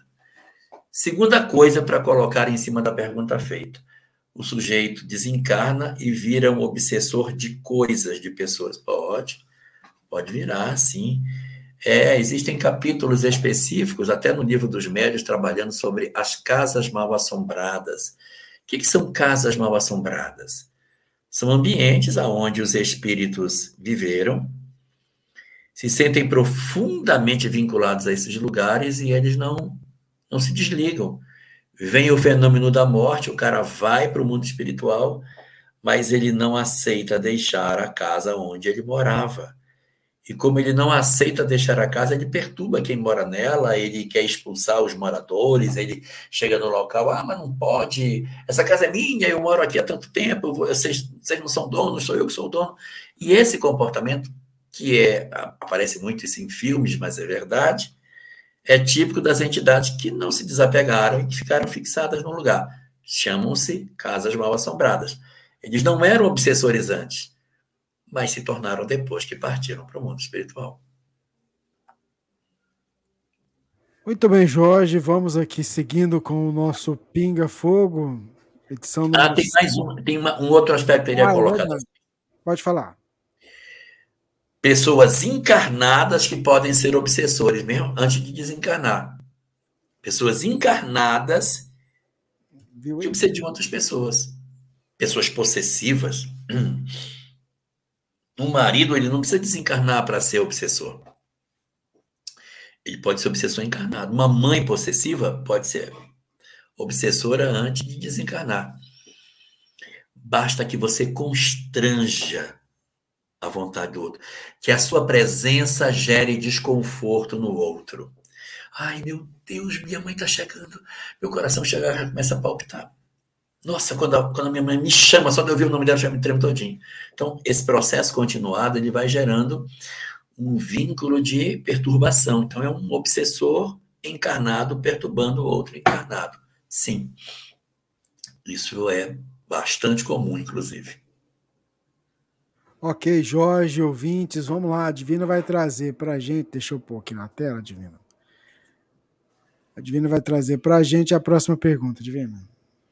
A próxima pergunta é de Sueli Laiso. A mediunidade pode se apresentar em pessoas com mais idade, Jorge? Olha, em duas circunstâncias. Olha o Jorge aí, ó. Desculpa. É, em duas circunstâncias, pessoas que eram jovens e que chegaram à idade adulta e, se e continuam jovens, entram na velhice jo e continuam, continuam médiums. Você vê, é, Divaldo Franco está com 96 anos e, e foi médium quando criança, médium quando jovem, médium quando adulto, médium já idoso, médium agora, continua médium. Então, mediunidade em pessoas é, de alta idade Sim, Chico continuou médium durante bastante tempo. E existe uma segunda circunstância: o cara nem era médium quando jovem, nem era médium. Ele tinha pouca mediunidade. Mas à medida que ele foi, é, é, ele foi ficando mais velho, ele foi ficando mais sensível. A gente, quando vai ficando mais velho, é assim, o caso do Rubens, vai ficando mais velho, vai ficando mais sensível, vai sentindo mais, vai ficando mais emotivo, você vai tendo menos preocupações materiais, então você começa a ter uma preocupação mais espiritual. Então é natural quando você vai tendo um aproximar maior das coisas espirituais, você vai desenvolvendo uma coisa que a literatura espírita chama de mediunidade natural. É a mediunidade intuitiva que nasce naturalmente do aproximar-se da criatura das coisas espirituais. Vou ser mais claro no que eu quero dizer. O sujeito é jovem, tem que trabalhar, trabalha na bolsa de valores, passa o dia inteiro gritando: vendo, compro, vendo, compro, me deu, caiu, não sei o quê. Uma pessoa que vive pilhada nesse ambiente tem dificuldade até de parar, vamos fazer uma prece. Não, a prece não pode. Quando é, a pessoa vive muito focada nessas coisas da matéria, ela fica menos aberta para as coisas espirituais. Aí ela vai envelhecendo, ela vai dizer, não, não precisa não, não quer isso não. E a vida dela vai se preenchendo de coisas espirituais. Aí, como diz o Paulo Witter, a pessoa começa a chorar à toa, chora quando tem uma música que abre um, um trabalho qualquer, né? Fica emo emotiva com as coisas, né? E aí, o que é que essas pessoas começam a, a ter? Começam a ter uma, um dilatar das percepções. Não é que ela está se tornando mais médium, é porque ela diminuiu as preocupações externas. E aí agora ela está mais sensível naturalmente às coisas espirituais. Então, é bastante razoável que pessoas mais idosas e que procuraram a espiritualidade da vida fiquem mais sensíveis. Mas não quero que ninguém pense assim, que qualquer pessoa, porque envelhece, obrigatoriamente fica mais sensível. Depende muito do que, que ela se ocupa e de como ela coloca o coração dela. Muito bem, Jorge. Vamos lá para a próxima pergunta que a gente separou aqui. É... Deixa eu pôr aqui. Boa noite a todos. Eu gostaria sente de saber. Perfumes, olha, a pessoa chora quando ouve, é. sente perfumes, essas é. coisas É porque o que, que acontece? O aparelho está mais sensível, né? Assim, é. Está mais aflorada a captação. Hã? Não tem o pessoal que diz assim: olha, quando eu estou bem, eu, eu, eu me sinto melhor, eu, eu... mas quando eu não estou assim, estou meio perturbado, eu não consigo nem a comunicação fica pior. Por quê? É sintonia, gente. Mediunidade natural. Nós somos naturalmente médiums. Tá certo. Ô Jorge, a próxima pergunta que chegou para a gente é do Carlos. Ele quer saber o seguinte: é, se as visões de seres exóticos que os viciados têm quando se drogam são apenas alucinações ou se são visões espirituais, como os espíritos elementais. Não são só os elementais, não, porque é, você percebe é, entidades que, que se apresentam nas condições de drogas, que elas são, na verdade, espíritos deformados, entidades com características assim bizarras mesmo. Quem assiste o filme Senhor dos Anéis encontra uma série de entidades que são muito típicas nas visualizações é, de determinadas pessoas que são é, adictas, né? Então, quando por algum motivo nas nossas vidas a gente tem a possibilidade de acessar coisas espirituais que as drogas abrem, você vê um mundo espiritual que de repente os outros não estão percebendo. E, claro, se soma a isso algumas coisas que são da percepção do indivíduo, das, das perturbações que a criatura tem. Mas tem muita gente que, a partir de uma droga lícita ou ilícita, consegue enxergar mais coisas. Já viram um bêbado discutindo sozinho na rua? Falando com um cara que está querendo tomar a garrafa dele?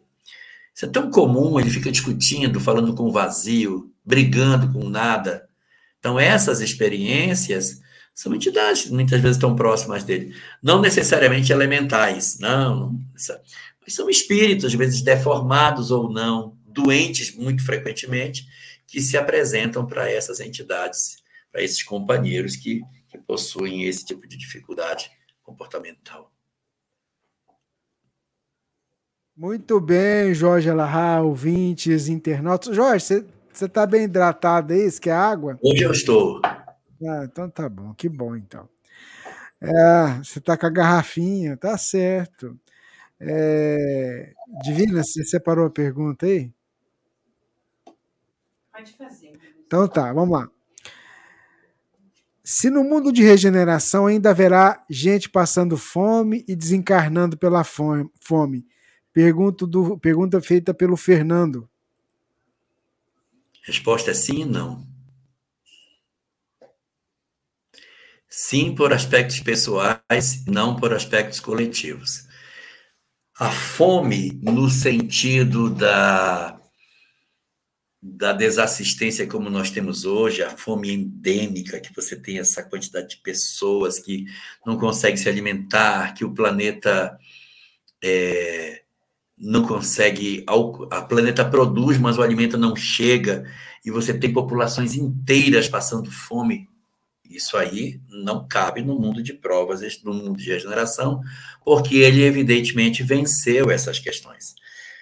Mas se você for perceber, lá na definição do livro Evangelho segundo o Espiritismo, no capítulo 3, quando define os caracteres do mundo de regeneração, diz que ele estará livre das expiações candentes, que são essas que a gente conhece. Mas ainda existirá, no outro pedaço assim, ainda vai ter expiação. Claro que vai ter expiação. Não é espírito puro, vai ter expiação. Pode alguém passar fome numa circunstância? Pode. Pode. A gente passa fome nem sempre porque só, porque é um espírito devedor. Já vi tantas mães deixarem de comer para dar para seus filhos. Então eu diria assim que passar fome é uma possibilidade. Alguém que morra de fome não é impossível no mundo de regeneração mas uma coletividade inteira viver um processo de exclusão social, desigualdade social, não tem acesso à comida e por isso ela vai morrer de fome, aí não é não é mundo de regeneração ainda. Por definição, não é de regeneração. No mundo de regeneração, está lá escrito no primeiro parágrafo do item 17 do Evangelho segundo o Espiritismo, capítulo 3. Reina perfeita equidade entre as criaturas. Perfeita equidade é porque não tem diferenças sociais tão significativas. Então, não cabe uma sociedade onde uma coletividade morre de fome. Mas aspectos individuais, nós temos que considerar. É possível uma pessoa, de repente, passar fome. Ela tem um karma lá qualquer que quebrou uma ponte, ela ficou debaixo do negócio e não tinha acesso à comida, ela morreu. Morreu de fome.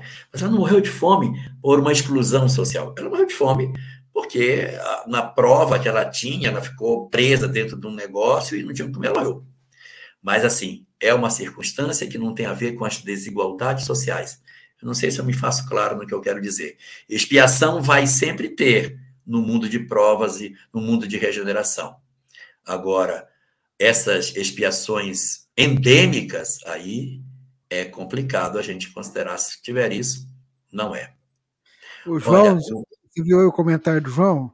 Provas e expiações igual TI. Regeneração, enfermaria. Está na enfermaria. É, mas ainda está doente, mas já não está na UTI. Então, quem está na enfermaria ainda tem suas mazelas para cuidar. Então, não é um mundo superior, hein? Mundo de regeneração não é um mundo superior. E como a Samia diz, não é mundo de regenerados, é mundo de regeneração. É para lá o cara se regenerar ainda. Quer dizer, o camarada já não, não quer dizer que ele passou tá que já está regenerado, não, né? Ufa, é me ensina. É mundo de regeneração. É o mundo, você está a caminho. Para a regeneração, é. Ah, Divina vai trazer para a gente a pergunta, Divina. É da Isabel. Jorge, somente espíritos como Chico Xavier, Bezerra de Menezes, Divaldo Franco não passarão em um umbral? Não, não, não, não, não. Umbral, ele é um local para onde vão os espíritos que têm um remorso imenso pelas oportunidades perdidas. E ele não é uma instância obrigatória nem para a maioria das pessoas.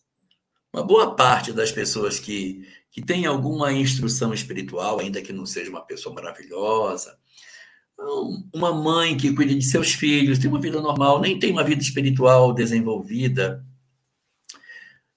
O mais esperado é que essas pessoas sejam recolhidas em hospitais. Não é um umbral para onde se espera que vá.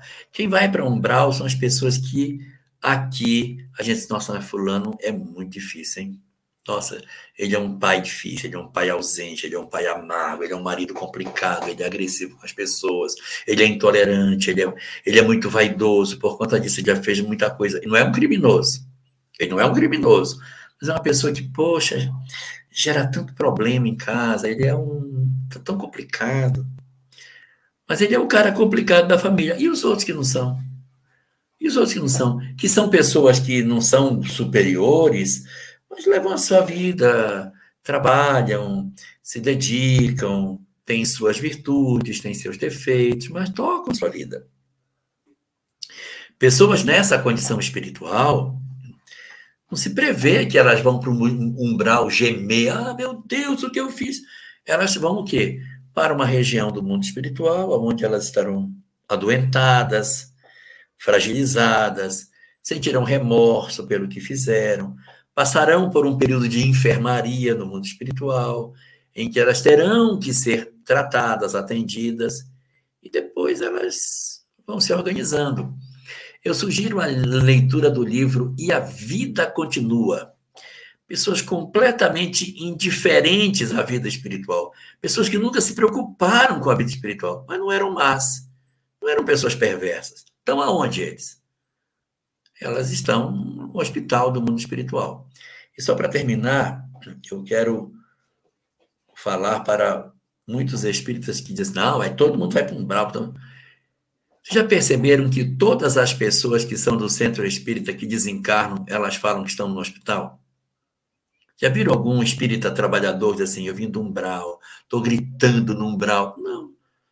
Está todo mundo na enfermaria. Tá tô, olha, fulano desencarnou, está no local, está se refazendo.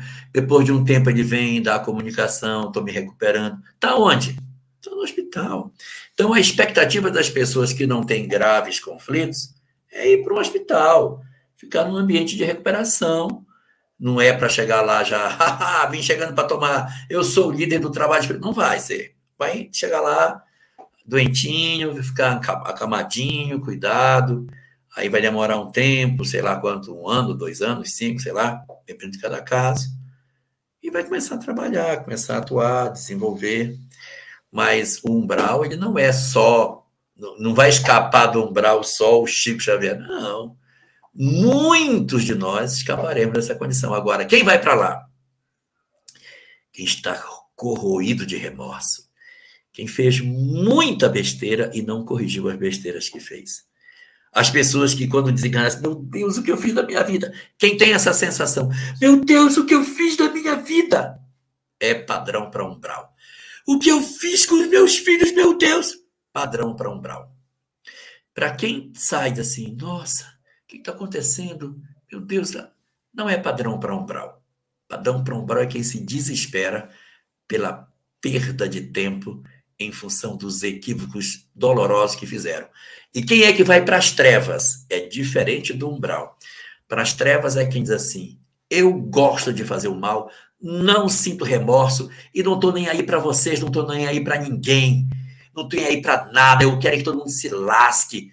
Eu aqui não preciso de ninguém. Esse não é umbral. Umbral é para quem vai chorar. Quem tem essa vontade de ser? Eu me vingo mesmo, eu mato mesmo, eu vou para cima. Eu não tenho pena de ninguém, cada um que se cuide. Esse é trevas. A treva é o local das almas endurecidas, dos que planejam o mal, dos que produzem o mal, dos que que se comprazem no mal, dos que odeiam de verdade, dos que têm o coração cheio de ódio. Não é umbral. É treva. É outra conversa. Você falou aí no, no livro E a Vida Continua, tem o filme produzido pelo Luciano Vieira de Mello, que é muito bacana, viu? E a Vida Continua, que é a adaptação do livro, né, do romance. Vale a pena você acompanhar, viu, gente? É, ô Jorge, a próxima pergunta é, é eu ou você, Divino? É eu, você. eu, né? Eu responder uma pergunta aqui. Estão me perguntando aqui se o meu pai já deu alguma comunicação. Meu pai faleceu dia 1 de novembro de 22. Acho que vai fazer Isso. uns seis meses, né? Fazer uns seis meses. Não, meu pai nunca se comunicou e nem meu filho, que tem 28 anos de desencarnado. Nenhum dos dois. Muito bem num sonho, o Rogério escreveu para a gente e, e, diz assim: ó, num sonho, como saber se uma pessoa desconhecida com quem sonhamos é um espírito de um encarnado, um desencarnado ou simplesmente uma projeção fantasiosa de nossa mente? Tá, quase que eu não entendo a pergunta, mas no final eu consegui entender. Eu ia até pedir para você repetir. Quem está perguntando é como é que eu sei se quando eu sonho com alguém, se realmente é a pessoa desencarnada ou se é uma projeção da minha mente? É, é uma boa pergunta, porque é possível que uma pessoa produza determinadas imagens resultantes do pensamento próprio dela. Isso é possível, sim. Nós temos relatos de companheiros é, em obras mediúnicas que eles plasmam é, cenas. O cara planeja tanto um assassinato que o assassinato, o assassinato acaba sendo visto no mundo espiritual. Quando a gente pensa muito alguma coisa, quando a gente trama muito algo, quando eu, eu fico pensando repetidamente sobre uma mesma história, eu sou capaz de construir no mundo espiritual aquela cena que eu estou pensando muito.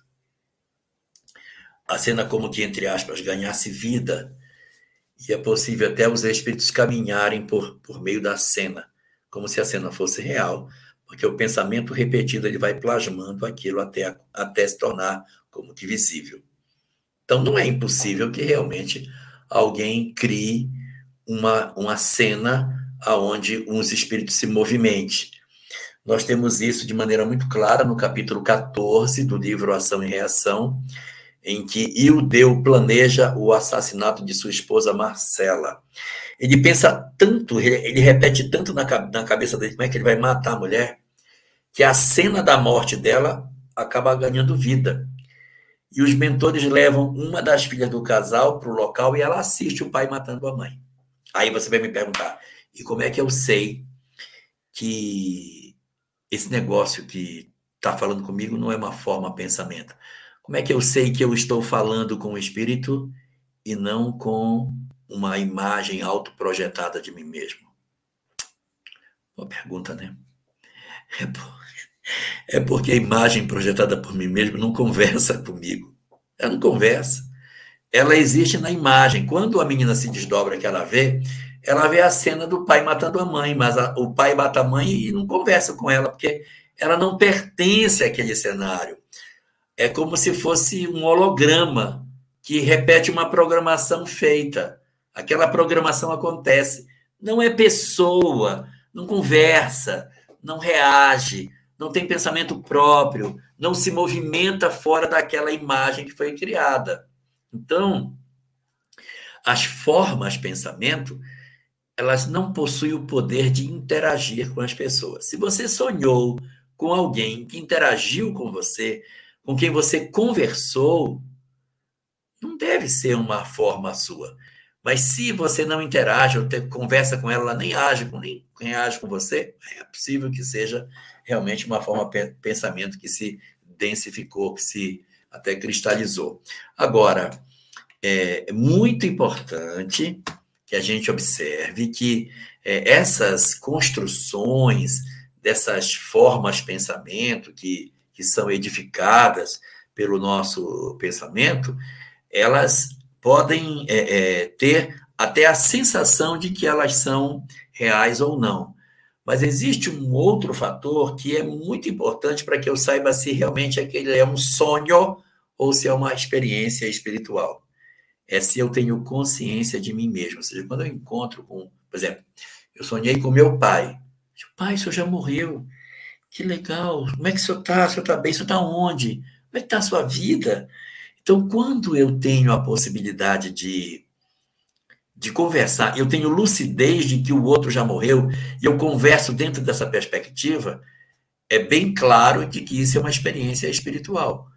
Mas assim, eu sonhei com meu pai, mas a gente estava no campo de futebol, jogando bola e tal. Aí você pergunta, você tinha consciência que seu pai estava morto? Não tinha consciência, não, ele estava só jogando bola e nem lembrava se ele estava morto, estava vivo. Então é possível que não seja um sonho espiritual. Possível. Nos sonhos espirituais, com certeza, a gente está lúcido, lúcido e questiona a pessoa é, sobre o fato dela já ter morrido, como é que ela está. Você já vem as curiosidades naturais que aconteceriam se você encontrasse com essa pessoa. Então, respondendo à pergunta, se for uma criação mental, não interage com você tem todas as aparências, mas não tem vida própria. É apenas um robô que repete uma cena que foi projetada para ele. Muito bem, Jorge Alahá, ouvintes, internautas. Eu queria aproveitar e dizer ao pessoal que está acompanhando com a gente aí em vários, vários canais, aonde você estiver, dá o joinha aí, curta, para a gente poder fazer com que esse conteúdo chegue a mais lugares. A Divina vai fazer para a gente a próxima pergunta. Divina. A próxima pergunta é de Silvia Fernandes. Boa noite. Gostaria de saber do Jorge se uma mãe muito apegada ao filho e à família poderia reencarnar em poucos meses no mesmo núcleo familiar, familiar para ficar mais perto de, dos seus. Olha, impossível não é. Guardado os nove meses, os nove meses da gestação, impossível não é. Mas não é muito típico, sabe por quê? Porque o objetivo da reencarnação não é voltar. O objetivo é voltar para fazer melhor. Então, se eu saio e um ano depois eu já nasci, ora, eu fiquei nove meses numa gestação, então só tive três meses no mundo espiritual. Quais são as reflexões que eu consigo fazer em três meses para que eu volte com o aproveitamento da encarnação? É muito pouco tempo para que o espírito vá, analise, reflita no que fez, tome deliberações, verdadeiramente transforme diga, agora pode me mandar que eu vou acertar. É, é pouco tempo, três meses. O cara precisa de um tempo maior para que ele viva essa experiência e diga, não, realmente eu, eu não posso ser como eu era. É, fiz muita besteira. Eu estou convicto que eu tenho que mudar. Aí ele volta num tempo mais à frente. Mas não é impossível que uma mãe venha assim, não. Mas eu diria que é pouco provável que isso aconteça. Reencarnes assim, muito próximos, acontece em situações de suicidas. Que ele se suicida, aí ele tem um trauma muito profundo, e no mundo espiritual vai ter pouca, pouco progresso para ele, que ele está tão sequelado. Faz o seguinte: manda ele de volta. Então ele encarna muitas vezes em corpos com grave, graves problemas é, mentais, problemas físicos, com síndromes que são físicos e mentais, para encarnações curtas, em que ele não vai, às vezes, nem falar, não vai poder se expressar. Ele vai só para deixar no corpo parte das perturbações que ele traz, volta para o mundo espiritual para começar um tratamento. Aí sim você pega, não, vamos mandar ele. Manda ele lá, ele vai ficar lá 10, 15 anos, a gente traz ele de volta. Aí ele vai de novo, aí ele já fala, já anda, mas ele está se recuperando. Então, isso aí é um, uma situação que é mais, mais razoável de uma encarnação muito rápida entre duas desencarnações, duas existências, porque ele não tem muito o que fazer lá. Mas eu tenho uma mãe que ama os filhos, quer ficar perto deles, o que é o mais razoável para ela? Não reencarnar ela desencarna e vem para ficar na companhia espiritual. Aí ela fica com um, ela fica com outro, ela visita no Natal esse, ela vai, ela cuida dos filhos, ela cuida melhor desencarnada do que se ela voltar para ser uma criança com poucos meses depois da sua desencarnação. O mais razoável para quem ama muito é ficar do lado de lá para cuidar de todos com lucidez ao mesmo tempo. Muito bem, Jorge. A Divina vai trazer para a gente a próxima pergunta, Divina. É, é, Ivone Araújo Borges, pegar as questões 234, 235 e 236 do Livro dos Espíritos. Lá está a resposta para a sua pergunta. É, 26. é porque é o número que a gente coloca nas questões aqui. Não, e outra coisa, para você ver como é que é a mente da gente, né? Você falou o número de, de das perguntas do livro do Espírito, aí eu já projetei na minha cabeça que o número é, é da Raquel Oliveira. Boa noite a todos. Jorge, espíritos inferiores podem inspirar a descrença em Deus e nos bons espíritos? Muito Como fre... lutar contra isso? Muito frequentemente, espíritos inferiores retiram de nós a crença em Deus e na assistência dos bons espíritos. É o trabalho que eles mais fazem. E como é que eles fazem isso? Estimulando que as pessoas não creiam na vida imortal, favorecendo que as ideias do materialismo se propaguem sobre a Terra, estimulando as ideologias que negam a existência de Deus facilitando com que determinadas ideologias que sugerem que existe apenas matéria e que por conta disso a vida é somente essa, desconstruindo os valores das religiões, seja qual for, eles estão, na verdade, destruindo a fé no futuro, um dos ingredientes mais poderosos para produzir a infelicidade humana. Então, entidades perversas estimulam as ideias que negam a existência de Deus. Isso é muito comum. E com isso, criam um exército de depressivos, de pessoas com problemas de vazio existencial, uma multidão de ansiosos, de drogados, de promíscuos, exatamente porque rouba deles a compreensão da vida imortal e empurram uma quantidade incomensurável de seres na direção do sofrimento. Muito bem, Jorge Alahá, ouvintes. Deixa eu lembrar aqui o pessoal, os nossos parceiros pessoal está acompanhando a gente pela Web Rádio Fraternidade, pela FEB Lives, TV de Luz, Espiritismo Mediunidade, Espiritismo.net, Rádio Portal da Luz, Rede Amigo Espírita, TV 7, TV Secal, Casa Espírita Seara de Luz, Seridó Espírita, Centro Espírita Caminho da Luz, Canal Alimento da Alma, TV IDEAC, TV FEC Santa Catarina, Lições e Conexões e a TV Nave. Pessoal que retransmite com a gente, o pessoal que está aqui acompanhando pela Web Rádio Fraternidade, o sinal em áudio. Ô Jorge, é, a gente queria também aproveitar esse nosso momento que você vai se preparando para fazer a prece para a gente e dizer aos nossos ouvintes, aos nossos internautas, sobre o sétimo Congresso Espírita de Uberlândia. A gente, a gente é, lançou o congresso no, em, em janeiro, né? Mas sem um local. Então eu queria dizer a vocês que o, o nosso céu vai ser aonde mesmo, Divina? Então, o nosso céu né, vai voltar para o antigo local. Lugar, local que foi o de 2000 e... 2018, 2019 e 2020, Centro de Convenções. Centro de Convenções, no Center Shopping, né? É um local que o pessoal gostou muito, né? o Palácio isso. Quê? Me pediram isso. Pois é, nós vamos voltar depois para o Palácio Cristal, porque o nosso evento ele é muito grande e, e o, o Center Convention ele cabe a metade praticamente então... do, do nosso congresso. Então a gente está avisando, por quê? É, o local é limitado. O local é limitado. Não vai caber todas as pessoas. Então, quem vai participar são os primeiros a se inscrever, se inscrever a, a planejar para poder estar aqui conosco.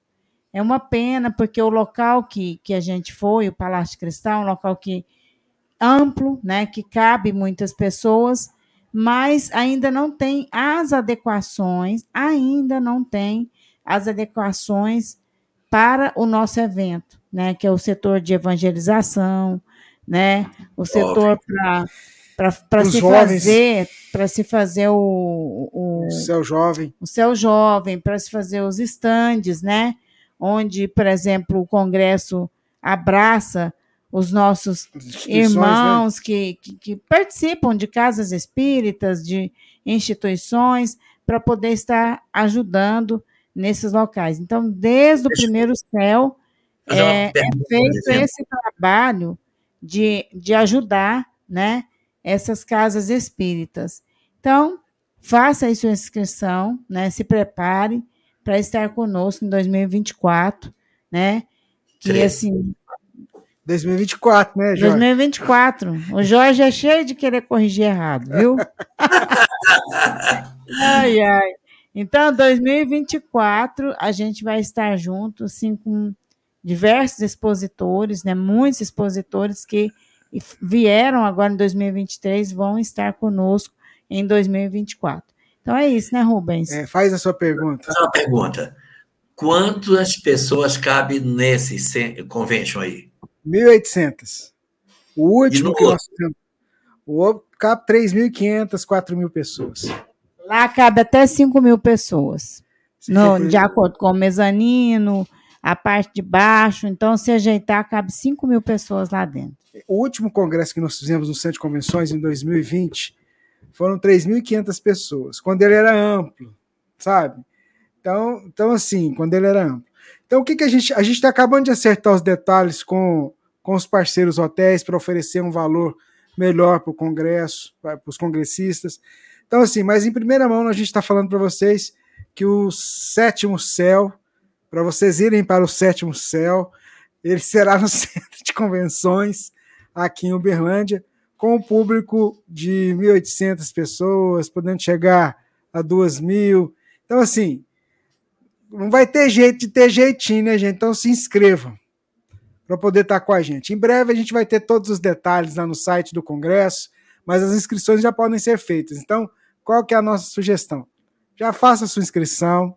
Inscreva. Aí depois a gente vai ver, né? já planeja a questão do hotel. A gente, o hotel a gente está fechando umas parcerias muito bacanas. Tem um hotel ali muito pertinho, 600 metros, 700 metros. Vai a pé, vai a pé. É muito e tranquilo. fora o hotel que tem dentro do próprio evento. É né? o hotel do evento também. Então, então assim, é assim, o local é, é, ele é bem propenso, né, com relação à hospedagem, com relação à alimentação né, das pessoas. Então, cada um vai ter que agora planejar como que vai poder participar e estar junto conosco. A gente gostaria que todos viessem, né? E é com você agora, né? É, não tem jeito. Nós, tam... Nós vamos ver o que, que vai virar. Tá bom, gente? Vamos lá, Jorge ela faz a prece para a gente.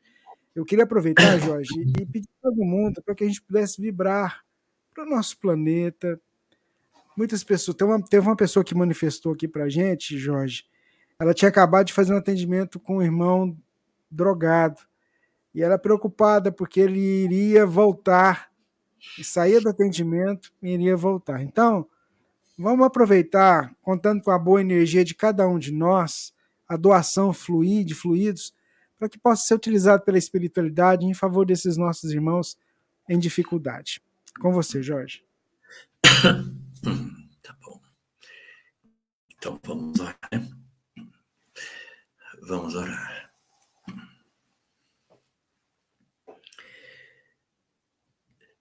Senhor, tem misericórdia da minha fragilidade, da minha imensa dificuldade de me sentir amado da imensa dor que eu carrego na intimidade da minha alma. Eu preciso tanto ouvir que alguém me ama. Eu preciso tanto da certeza de que existe alguém no universo que se importa comigo. O meu coração sangra de tanta solidão. E a minha alma precisa urgentemente, Senhor,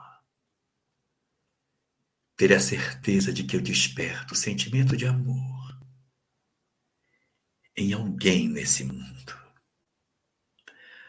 Porque eu sinto, Senhor, que foi o desamor que me produziu todas as dores que carrego na minha alma.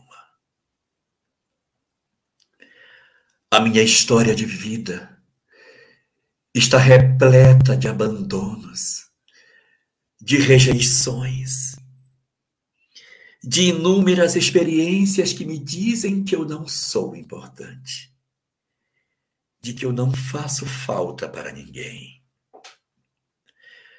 Coleciono nos anos de minha vida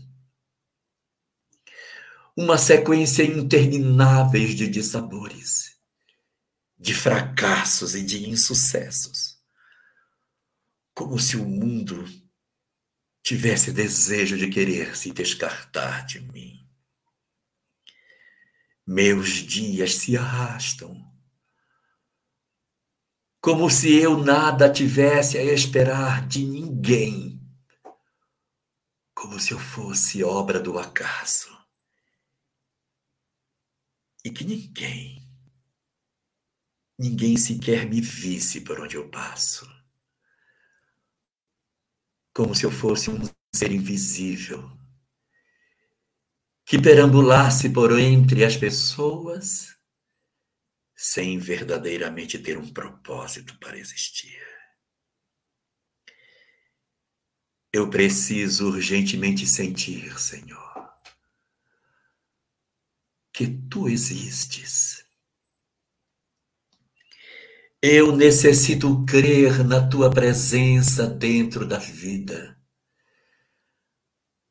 para que desperte na minha alma a sensação do teu amor desenhado sobre as minhas histórias de vida.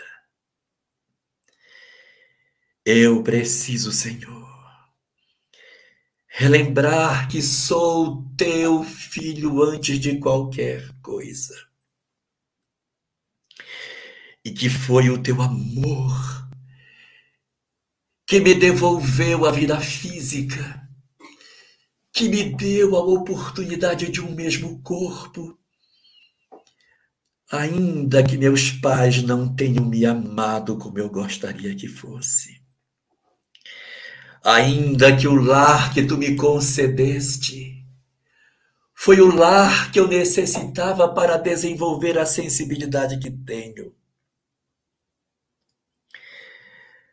Eu compreendo, Senhor, que o punhal que atravessa a minha alma, me dando a sensação do abandono, foi as que eu precisava para sentir que existem outros como eu, que perambulam pela vida, tateando, procurando uma saída, sem encontrarem a porta para a felicidade. Tu me assinalaste, Senhor, como expressão do teu amor divino, para que essa sensação de abandono fosse o influxo de coragem para que os meus olhos se sensibilizassem com cada mulher que tenta agasalhar por entre os trapos os filhos que a vida lhe concedeu.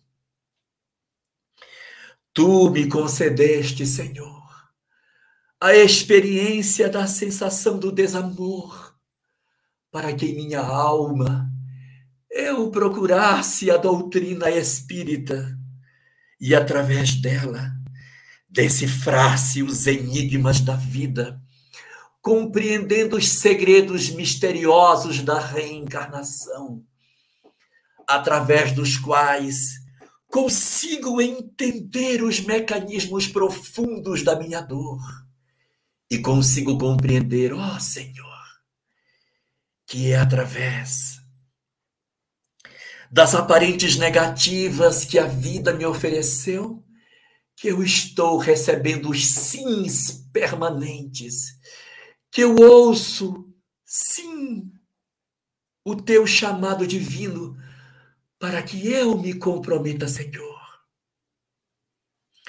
Porque tu sabes que na imensidão da solidão que habita a profundeza do meu ser, existe a necessidade de fazer para que eu consiga ser útil, para que eu consiga justificar a mim mesmo, para que eu consiga devolver aos outros aquilo que eu sequer tive. E é por isso, Senhor, por esses nãos que, a, que guardam um grande sim, que eu compareço diante de ti, para te dizer que a minha solidão se compensa no teu amor. Que as dores da minha alma estão silenciadas pela grandeza da mensagem que tu me ofereceste. Que tu, Senhor, me curaste da minha depressão e do meu amargor. Que a minha baixa autoestima foi curada pelo teu amor, que me fez perceber que é na minha aparente fragilidade que reside a minha força que ninguém tem igual.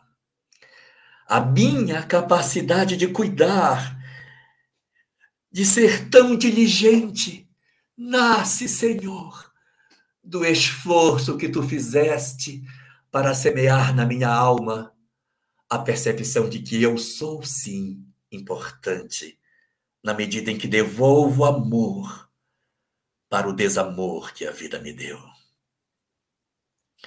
O quanto te agradeço, Senhor, pelas oportunidades que tu me concedeste de não devolver o mal para o mal que recebi, de não devolver amargor para, para a vida que derramou fel sobre o meu coração.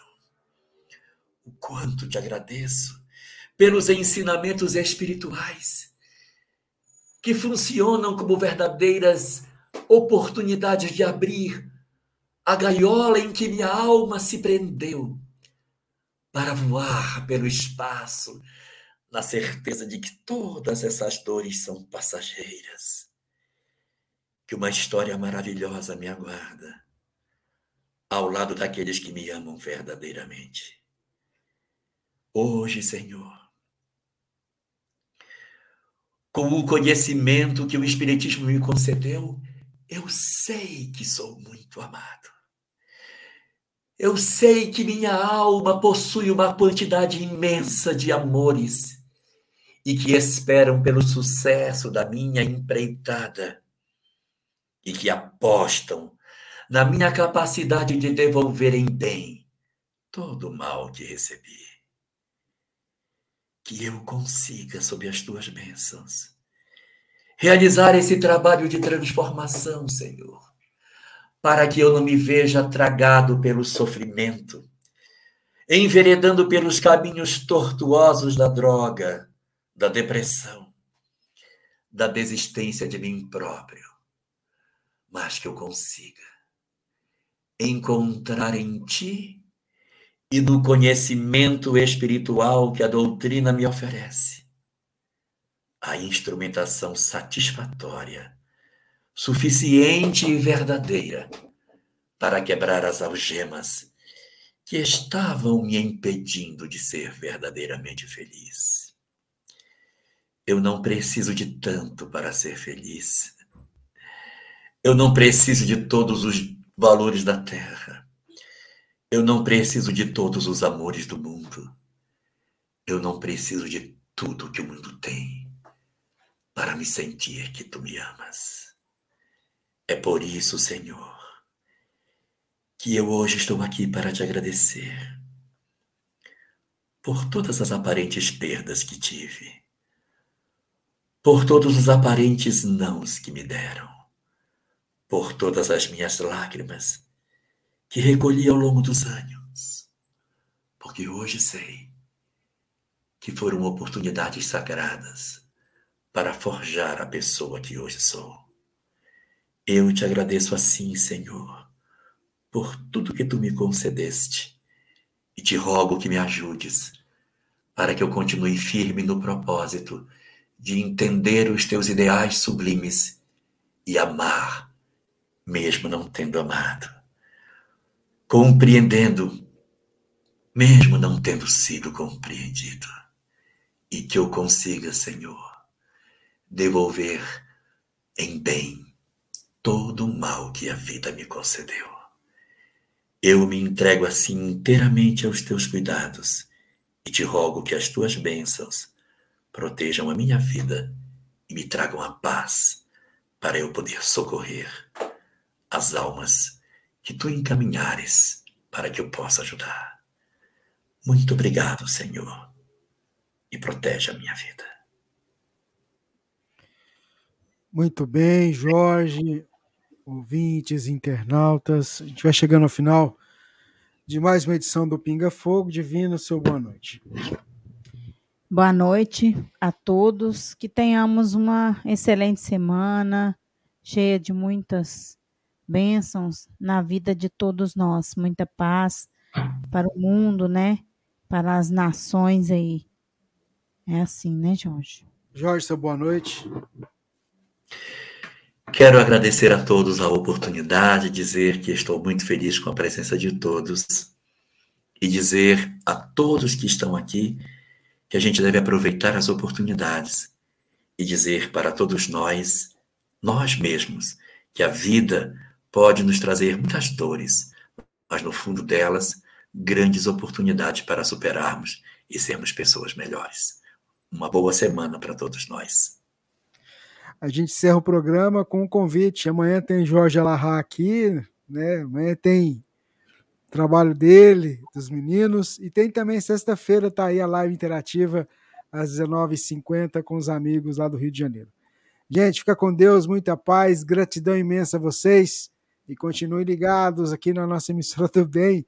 A gente para a transmissão aqui no YouTube, mas a Rádio Fraternidade fica 24 horas no ar. Tchau, tchau, fica com Deus, gente.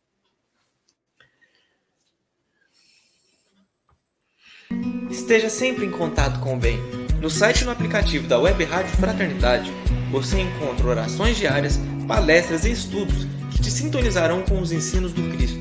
Para acessá-los, basta entrar no site www.radiofraternidade.com.br ou baixar o aplicativo da Rádio Fraternidade.